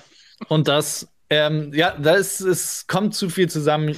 Die Chiefs haben für mich, also ich habe es vorhin schon gesagt, ich, vor dem Spiel dachte ich schon, Bills gegen Chiefs entscheidet den, den Super Bowl-Teilnehmer der AFC und machen wir uns auch nichts vor. Das Team ist dann auch Favorit im Super Bowl. Ähm, egal wer da aus der NFC kommt, möchte ich auch mal sagen. Ähm, und deswegen, ich, ich kann mir absolut nicht vorstellen, dass die Bengals das jetzt nochmal noch mal sich durchwursteln, weil auch, muss man ja auch sagen, die Bengals haben auch schon einiges an Fragezeichen trotzdem aufgezeigt, selbst in den Playoffs. Also sowohl gegen die Raiders als auch jetzt gegen die Titans war das ja keine, keine Demontage des gegnerischen Teams, sondern es war Das wäre ja noch schöner. war ganz deutlich, äh, was die Bengals äh, stark macht und wo sie halt auch große Probleme haben. Und das ist bei den Chiefs halt nicht so eindeutig. Also die, die haben nicht so große Fragezeichen wie, wie die Bengals und sie haben dazu Andy Reid und Patrick Mahomes. Ja, natürlich sind die Chiefs Favorit. Wer soll es denn sonst sein? Ist doch völlig klar. Ich gebe äh, ich geb den Bengals aber eine Chance, weil sie in der Lage sind, Punkte zu machen mit dieser Offense, mit einer der besten Passing Offenses der Liga. Und dass die Chiefs Defense anfällig ist, hat Josh Allen gezeigt. Gut, du hast bei Joe Burrow den Faktor, ähm, selbst zu laufen, halt so gar nicht. Aber wie gesagt, Woche 17 ist nicht lang her und das war ein Must-Win für die Bengals zu Hause. Ähm, jetzt spielen sie halt in Arrowhead. Natürlich ist das nicht einfach. Und das ist das vierte äh, äh AFC Championship Game in Folge für die Chiefs zu Hause. Das ist schon der Hammer. Aber ich glaube nicht, dass die Bengals untergehen. Seit Mahomes Starting Quarterback ja, ist, natürlich. sind die, ja gehen die Chiefs ins AFC Championship Game. Erwähnenswert immer zu Hause noch, auch. Ähm, dass Tyreek Hill in diesem Spiel in Woche 17 fast kein Faktor war. Sechs Catches, ja, aber 40 Yards. Und Travis Kelsey hatte fünf Catches für 25 Yards. Da war es lustigerweise das Laufspiel. Da hatte Daryl Williams zwei Touchdowns und äh, fast 90 Yards. Mal Haben wir aber auch nicht gesagt, Clyde Edwards Hilaire sah gestern auch sehr, sehr gut aus. Ja, aber er hat irgendwie wenig Snaps bekommen, weil Jarek McKinnon ist the man. Und der auch noch. Also ja, ja, die Chiefs haben gefühlt so viel Waffen, wie sie diese Saison noch nie hatten. Äh, wie die Rams auch viele Waffen haben, kommen wir zum nächsten Spiel. Auch da gab es ein Hinspiel sozusagen vor, vor nicht allzu langer Zeit, Woche 18. Da haben wir vorher schon kurz drüber gesprochen. Da haben die 49ers 27-24 gewonnen in, äh, in der Verlängerung und sind nur deshalb überhaupt in die Playoffs gekommen das Spiel hatte ja zwei Halbzeiten im wahrsten Sinne. Also die erste Halbzeit war eine Demonstration der Rams. 17-0. Stafford war unfassbar gut. Ähm, Tyler Higby hatte, glaube ich, zwei Touchdowns in der ersten Halbzeit schon. Der war eigentlich der wichtigste Faktor, neben Cooper Cup natürlich, der hatte auch einen Touchdown. Gut, und dann hat äh, Stafford noch zwei Picks geworfen. Einer davon war eben in der Verlängerung so ein Gehirnfurz in drei Verteidiger rein. Ähm, und ich glaube, Ambry Thomas hat eine Interception gehabt und noch einen Cornerback, oder? Das war genau. Ambry Thomas hat die Game-Sealing Interception. Gegen OBJ, richtig. Also ich sag, die Rams spielen zu Hause. Wenn Stafford ist völlig fehlerfrei bis jetzt aus meines, meiner Sicht. Ähm, aber natürlich, Kyle Shanahan ist das Kryptonit von Sean McVay. Haben jetzt, glaube ich, sieben Spiele in Folge gewonnen. Die 49ers gegen die Rams, oder? Remo? Sechs, glaube ich. Aber ja. Dann wären es sieben. Ja. Machen wir also die völlig, voll. völlig offen für mich, völlig offen. Ähm, ich, also, wenn Jimmy und äh, Kyle Shanahan man sie als Ehepartner sehen würde, dann hätten sie, glaube ich, zwei Kinder. Aaron Rodgers und Sean McVay. Weil die 49ers beide ownen. Ähm, Trotzdem muss man natürlich fairerweise auch sagen, dass die Rams trotz allem sicherlich als, als Favorit in das Spiel gehen und in diesen Playoffs auch bisher den sattelfesteren Eindruck gemacht haben, weil so sehr ich dieses Team auch liebe und so sehr ich glaube, dass sie jeden schlagen können, haben die Niners auf jeden Fall auch gezeigt, was sie eben nicht können. Und das ist leider ähm, liegt bei Jimmy der ist kein Quarterback, der dir ein Spiel gewinnen wird und im schlechtesten Fall ist er der Quarterback, der dir das Spiel verliert. Die Rams auf der anderen Seite sind ein fehleranfälliges Team. Das hat auch jetzt die Bucks wieder zurückgebracht und das war bislang auch, auch in den beiden Spielen die Saison der Faktor, weswegen die 49ers die Spiele gewonnen haben. Also am Schluss haben, haben die Rams auch wieder so, sich so viel Fehler geleistet, dass die 49ers zurückkommen konnten. Da hat Jimmy sogar ein super Spiel zum Schluss gemacht. Aber ähm, ich glaube auch, dass es das vom Ausgang äh, völlig offen ist. Den Heimvorteil sehe ich gar nicht so sehr, auch wenn also man sieht ja jetzt schon alleine, dass äh, die Frau von Andrew Whitworth schreibt, bitte verkauft keine Tickets an 49ers-Fans, notfalls kaufe ich die alle ich glaube, da wird es wieder relativ viel Rot im Stadion geben. Und auch wenn die den, äh, das einschränken, dass man nur mit einer Residency innerhalb von 100 oder 50 Meilen um Los Angeles rum Tickets kaufen kann, äh, glaube ich, finde einige einen Weg, mit rotem Trikot im Stadion zu sitzen. Und es haben sogar alle gesagt, dass es sie gebadert hat im, in Week 18. Ähm, und deswegen den Heimvorteil weiß ich nicht, wie, wie stark der ist. Dazu hoffe ich auf den, auf den mentalen Vorteil, dass äh, Sean McVay sich jetzt schon ein bisschen einscheißt. Und dann äh, auf, hoffen wir einmal mehr auf ein fehlerfreies Spiel von Jimmy, weil dann, wir, dann ist alles. Wir alle, kollektiv. Ich, ich jetzt nicht. Äh, Stolle, was sagst du? Ähm, ja, ich sehe natürlich dieselbe Tatsache, dass ähm, die, die 49ers die Rams ordentlich im Griff hatten in den letzten Jahren. Ähm, aber Playoffs sind halt auch nochmal Playoffs. Ähm, ich meine, die Packers haben auch die beiden letzten Regular Games gegen die 49ers gewonnen gehabt und äh, doch jetzt verloren. Also deswegen gebe ich da jetzt nicht ganz so viel drauf. Ähm, ich glaube, dass die Rams auch äh, gelernt haben aus diesem Sieg, ne, in Sachen Turnover, dass sie da noch äh, viel sattelfester sein müssen. Mm, ich, ich sehe am Ende die Rams. Also die, die, die 49ers haben einen irren Run, ähm, wenn man bedenkt, dass sie wirklich hauchdünn nur in die Playoffs reinmarschiert sind. Ähm, dann, dann ist das schon sehr beeindruckend, aber im Super Bowl sehe ich sie einfach nicht. Ähm, und äh, ich tut mir leid, Remo, ich will sie auch nicht im Super Bowl sehen. Ich wünsche mir dann einfach, wenn wir wieder vom Entertainment her reden, möchte ich keinen Rematch sehen, Chiefs gegen 49ers. Das möchte ich nicht sehen. Ähm, dann möchte ich tatsächlich die Rams sehen gegen die Chiefs gerne oder von mir aus auch gegen die Bengals, weil dann haben wir einfach brutales Entertainment. Und wenn wir die Bengals gegen die Rams sehen, dann, dann, dann wiss, weiß die ganze Welt nicht, für wen Detti denn jubeln soll. Das, das, ja, deswegen bin ich, ich bin für Bengals gegen 49ers. Das schreibt hier auch jemand. Ähm, Duke of Dice schreibt, Leicester, genau, Leicester hat geschrieben, die Bengals gegen die 49ers also die Bengals waren zweimal im Super Bowl in ihrer Franchise-History. Es gibt übrigens auch eine Faszination Bengals. Ähm, NFL Boulevard mit Kutsche und mir auf YouTube zu finden, wer das noch nicht kennt. Die waren zweimal im Super Bowl 1981 und 1988 und zweimal haben sie gegen die 49ers verloren. Und äh, ich sehe es wie Duke of Dice. Leicester ist so alt wie ich, das weiß hier keiner mehr. So, jetzt wissen Ja, ja, deswegen, aber das, also, weiß ich nicht, ob ich das. das ich finde es super. Ich, und vor allem, ich meine, am Ende ist es das, was auch immer es ist. Ja, wir gucken es dann ja, sowieso an. Natürlich. Ähm, aber tatsächlich, ähm, muss, muss ich ehrlich sagen, dass äh, ähm, ich, ich mich wahnsinnig für Matthew Stafford einfach, also wie der sich freut, wie der abging, auch nach diesem, nach diesem äh, letzten Pass auf Cup und dann auch nach dem Field Goal, da siehst du einfach 100 Jahre Frustrationen, die in diesem Mann mhm. einfach die jetzt rauskommen. Und ähm, das ist irgendwie schön zu sehen. Deswegen würde ich mich freuen. Ähm, und ganz ehrlich, Jimmy G im Super Bowl, ach, hör doch mal auf, ey.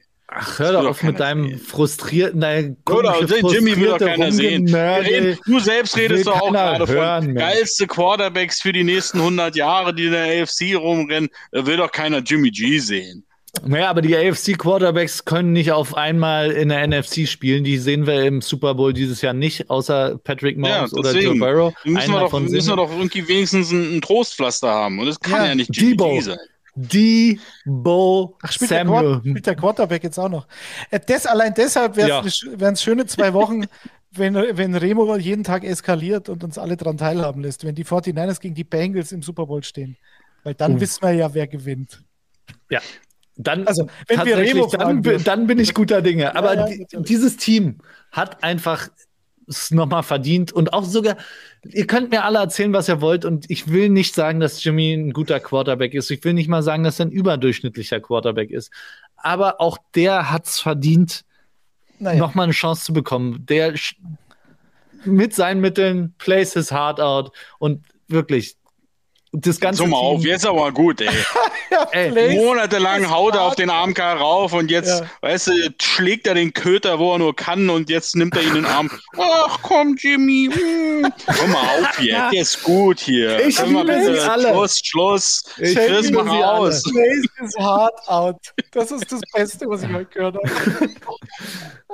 Ich liebe sie alle, sie haben es alle verdient. Und vor allen Sinne. voran Debo Samuel for President. Schluss, Schluss. Wirklich, der rettet noch. Der Welthunger, alles kein Thema. Debo Samuel muss sich nur drum kümmern. Stolle brich ab. Abbruch. Ist, ja. Chris, Chris, Chris, Hilfe. Abspann bitte. Debo Samuel im Mittleren Osten, der Mann löst jedes Problem. Ey, jetzt gehen wir zu weit hier.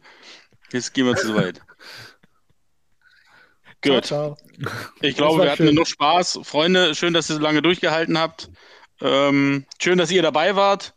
Auch ihr beide da. Und ähm, dann habt eine gute Woche, ne?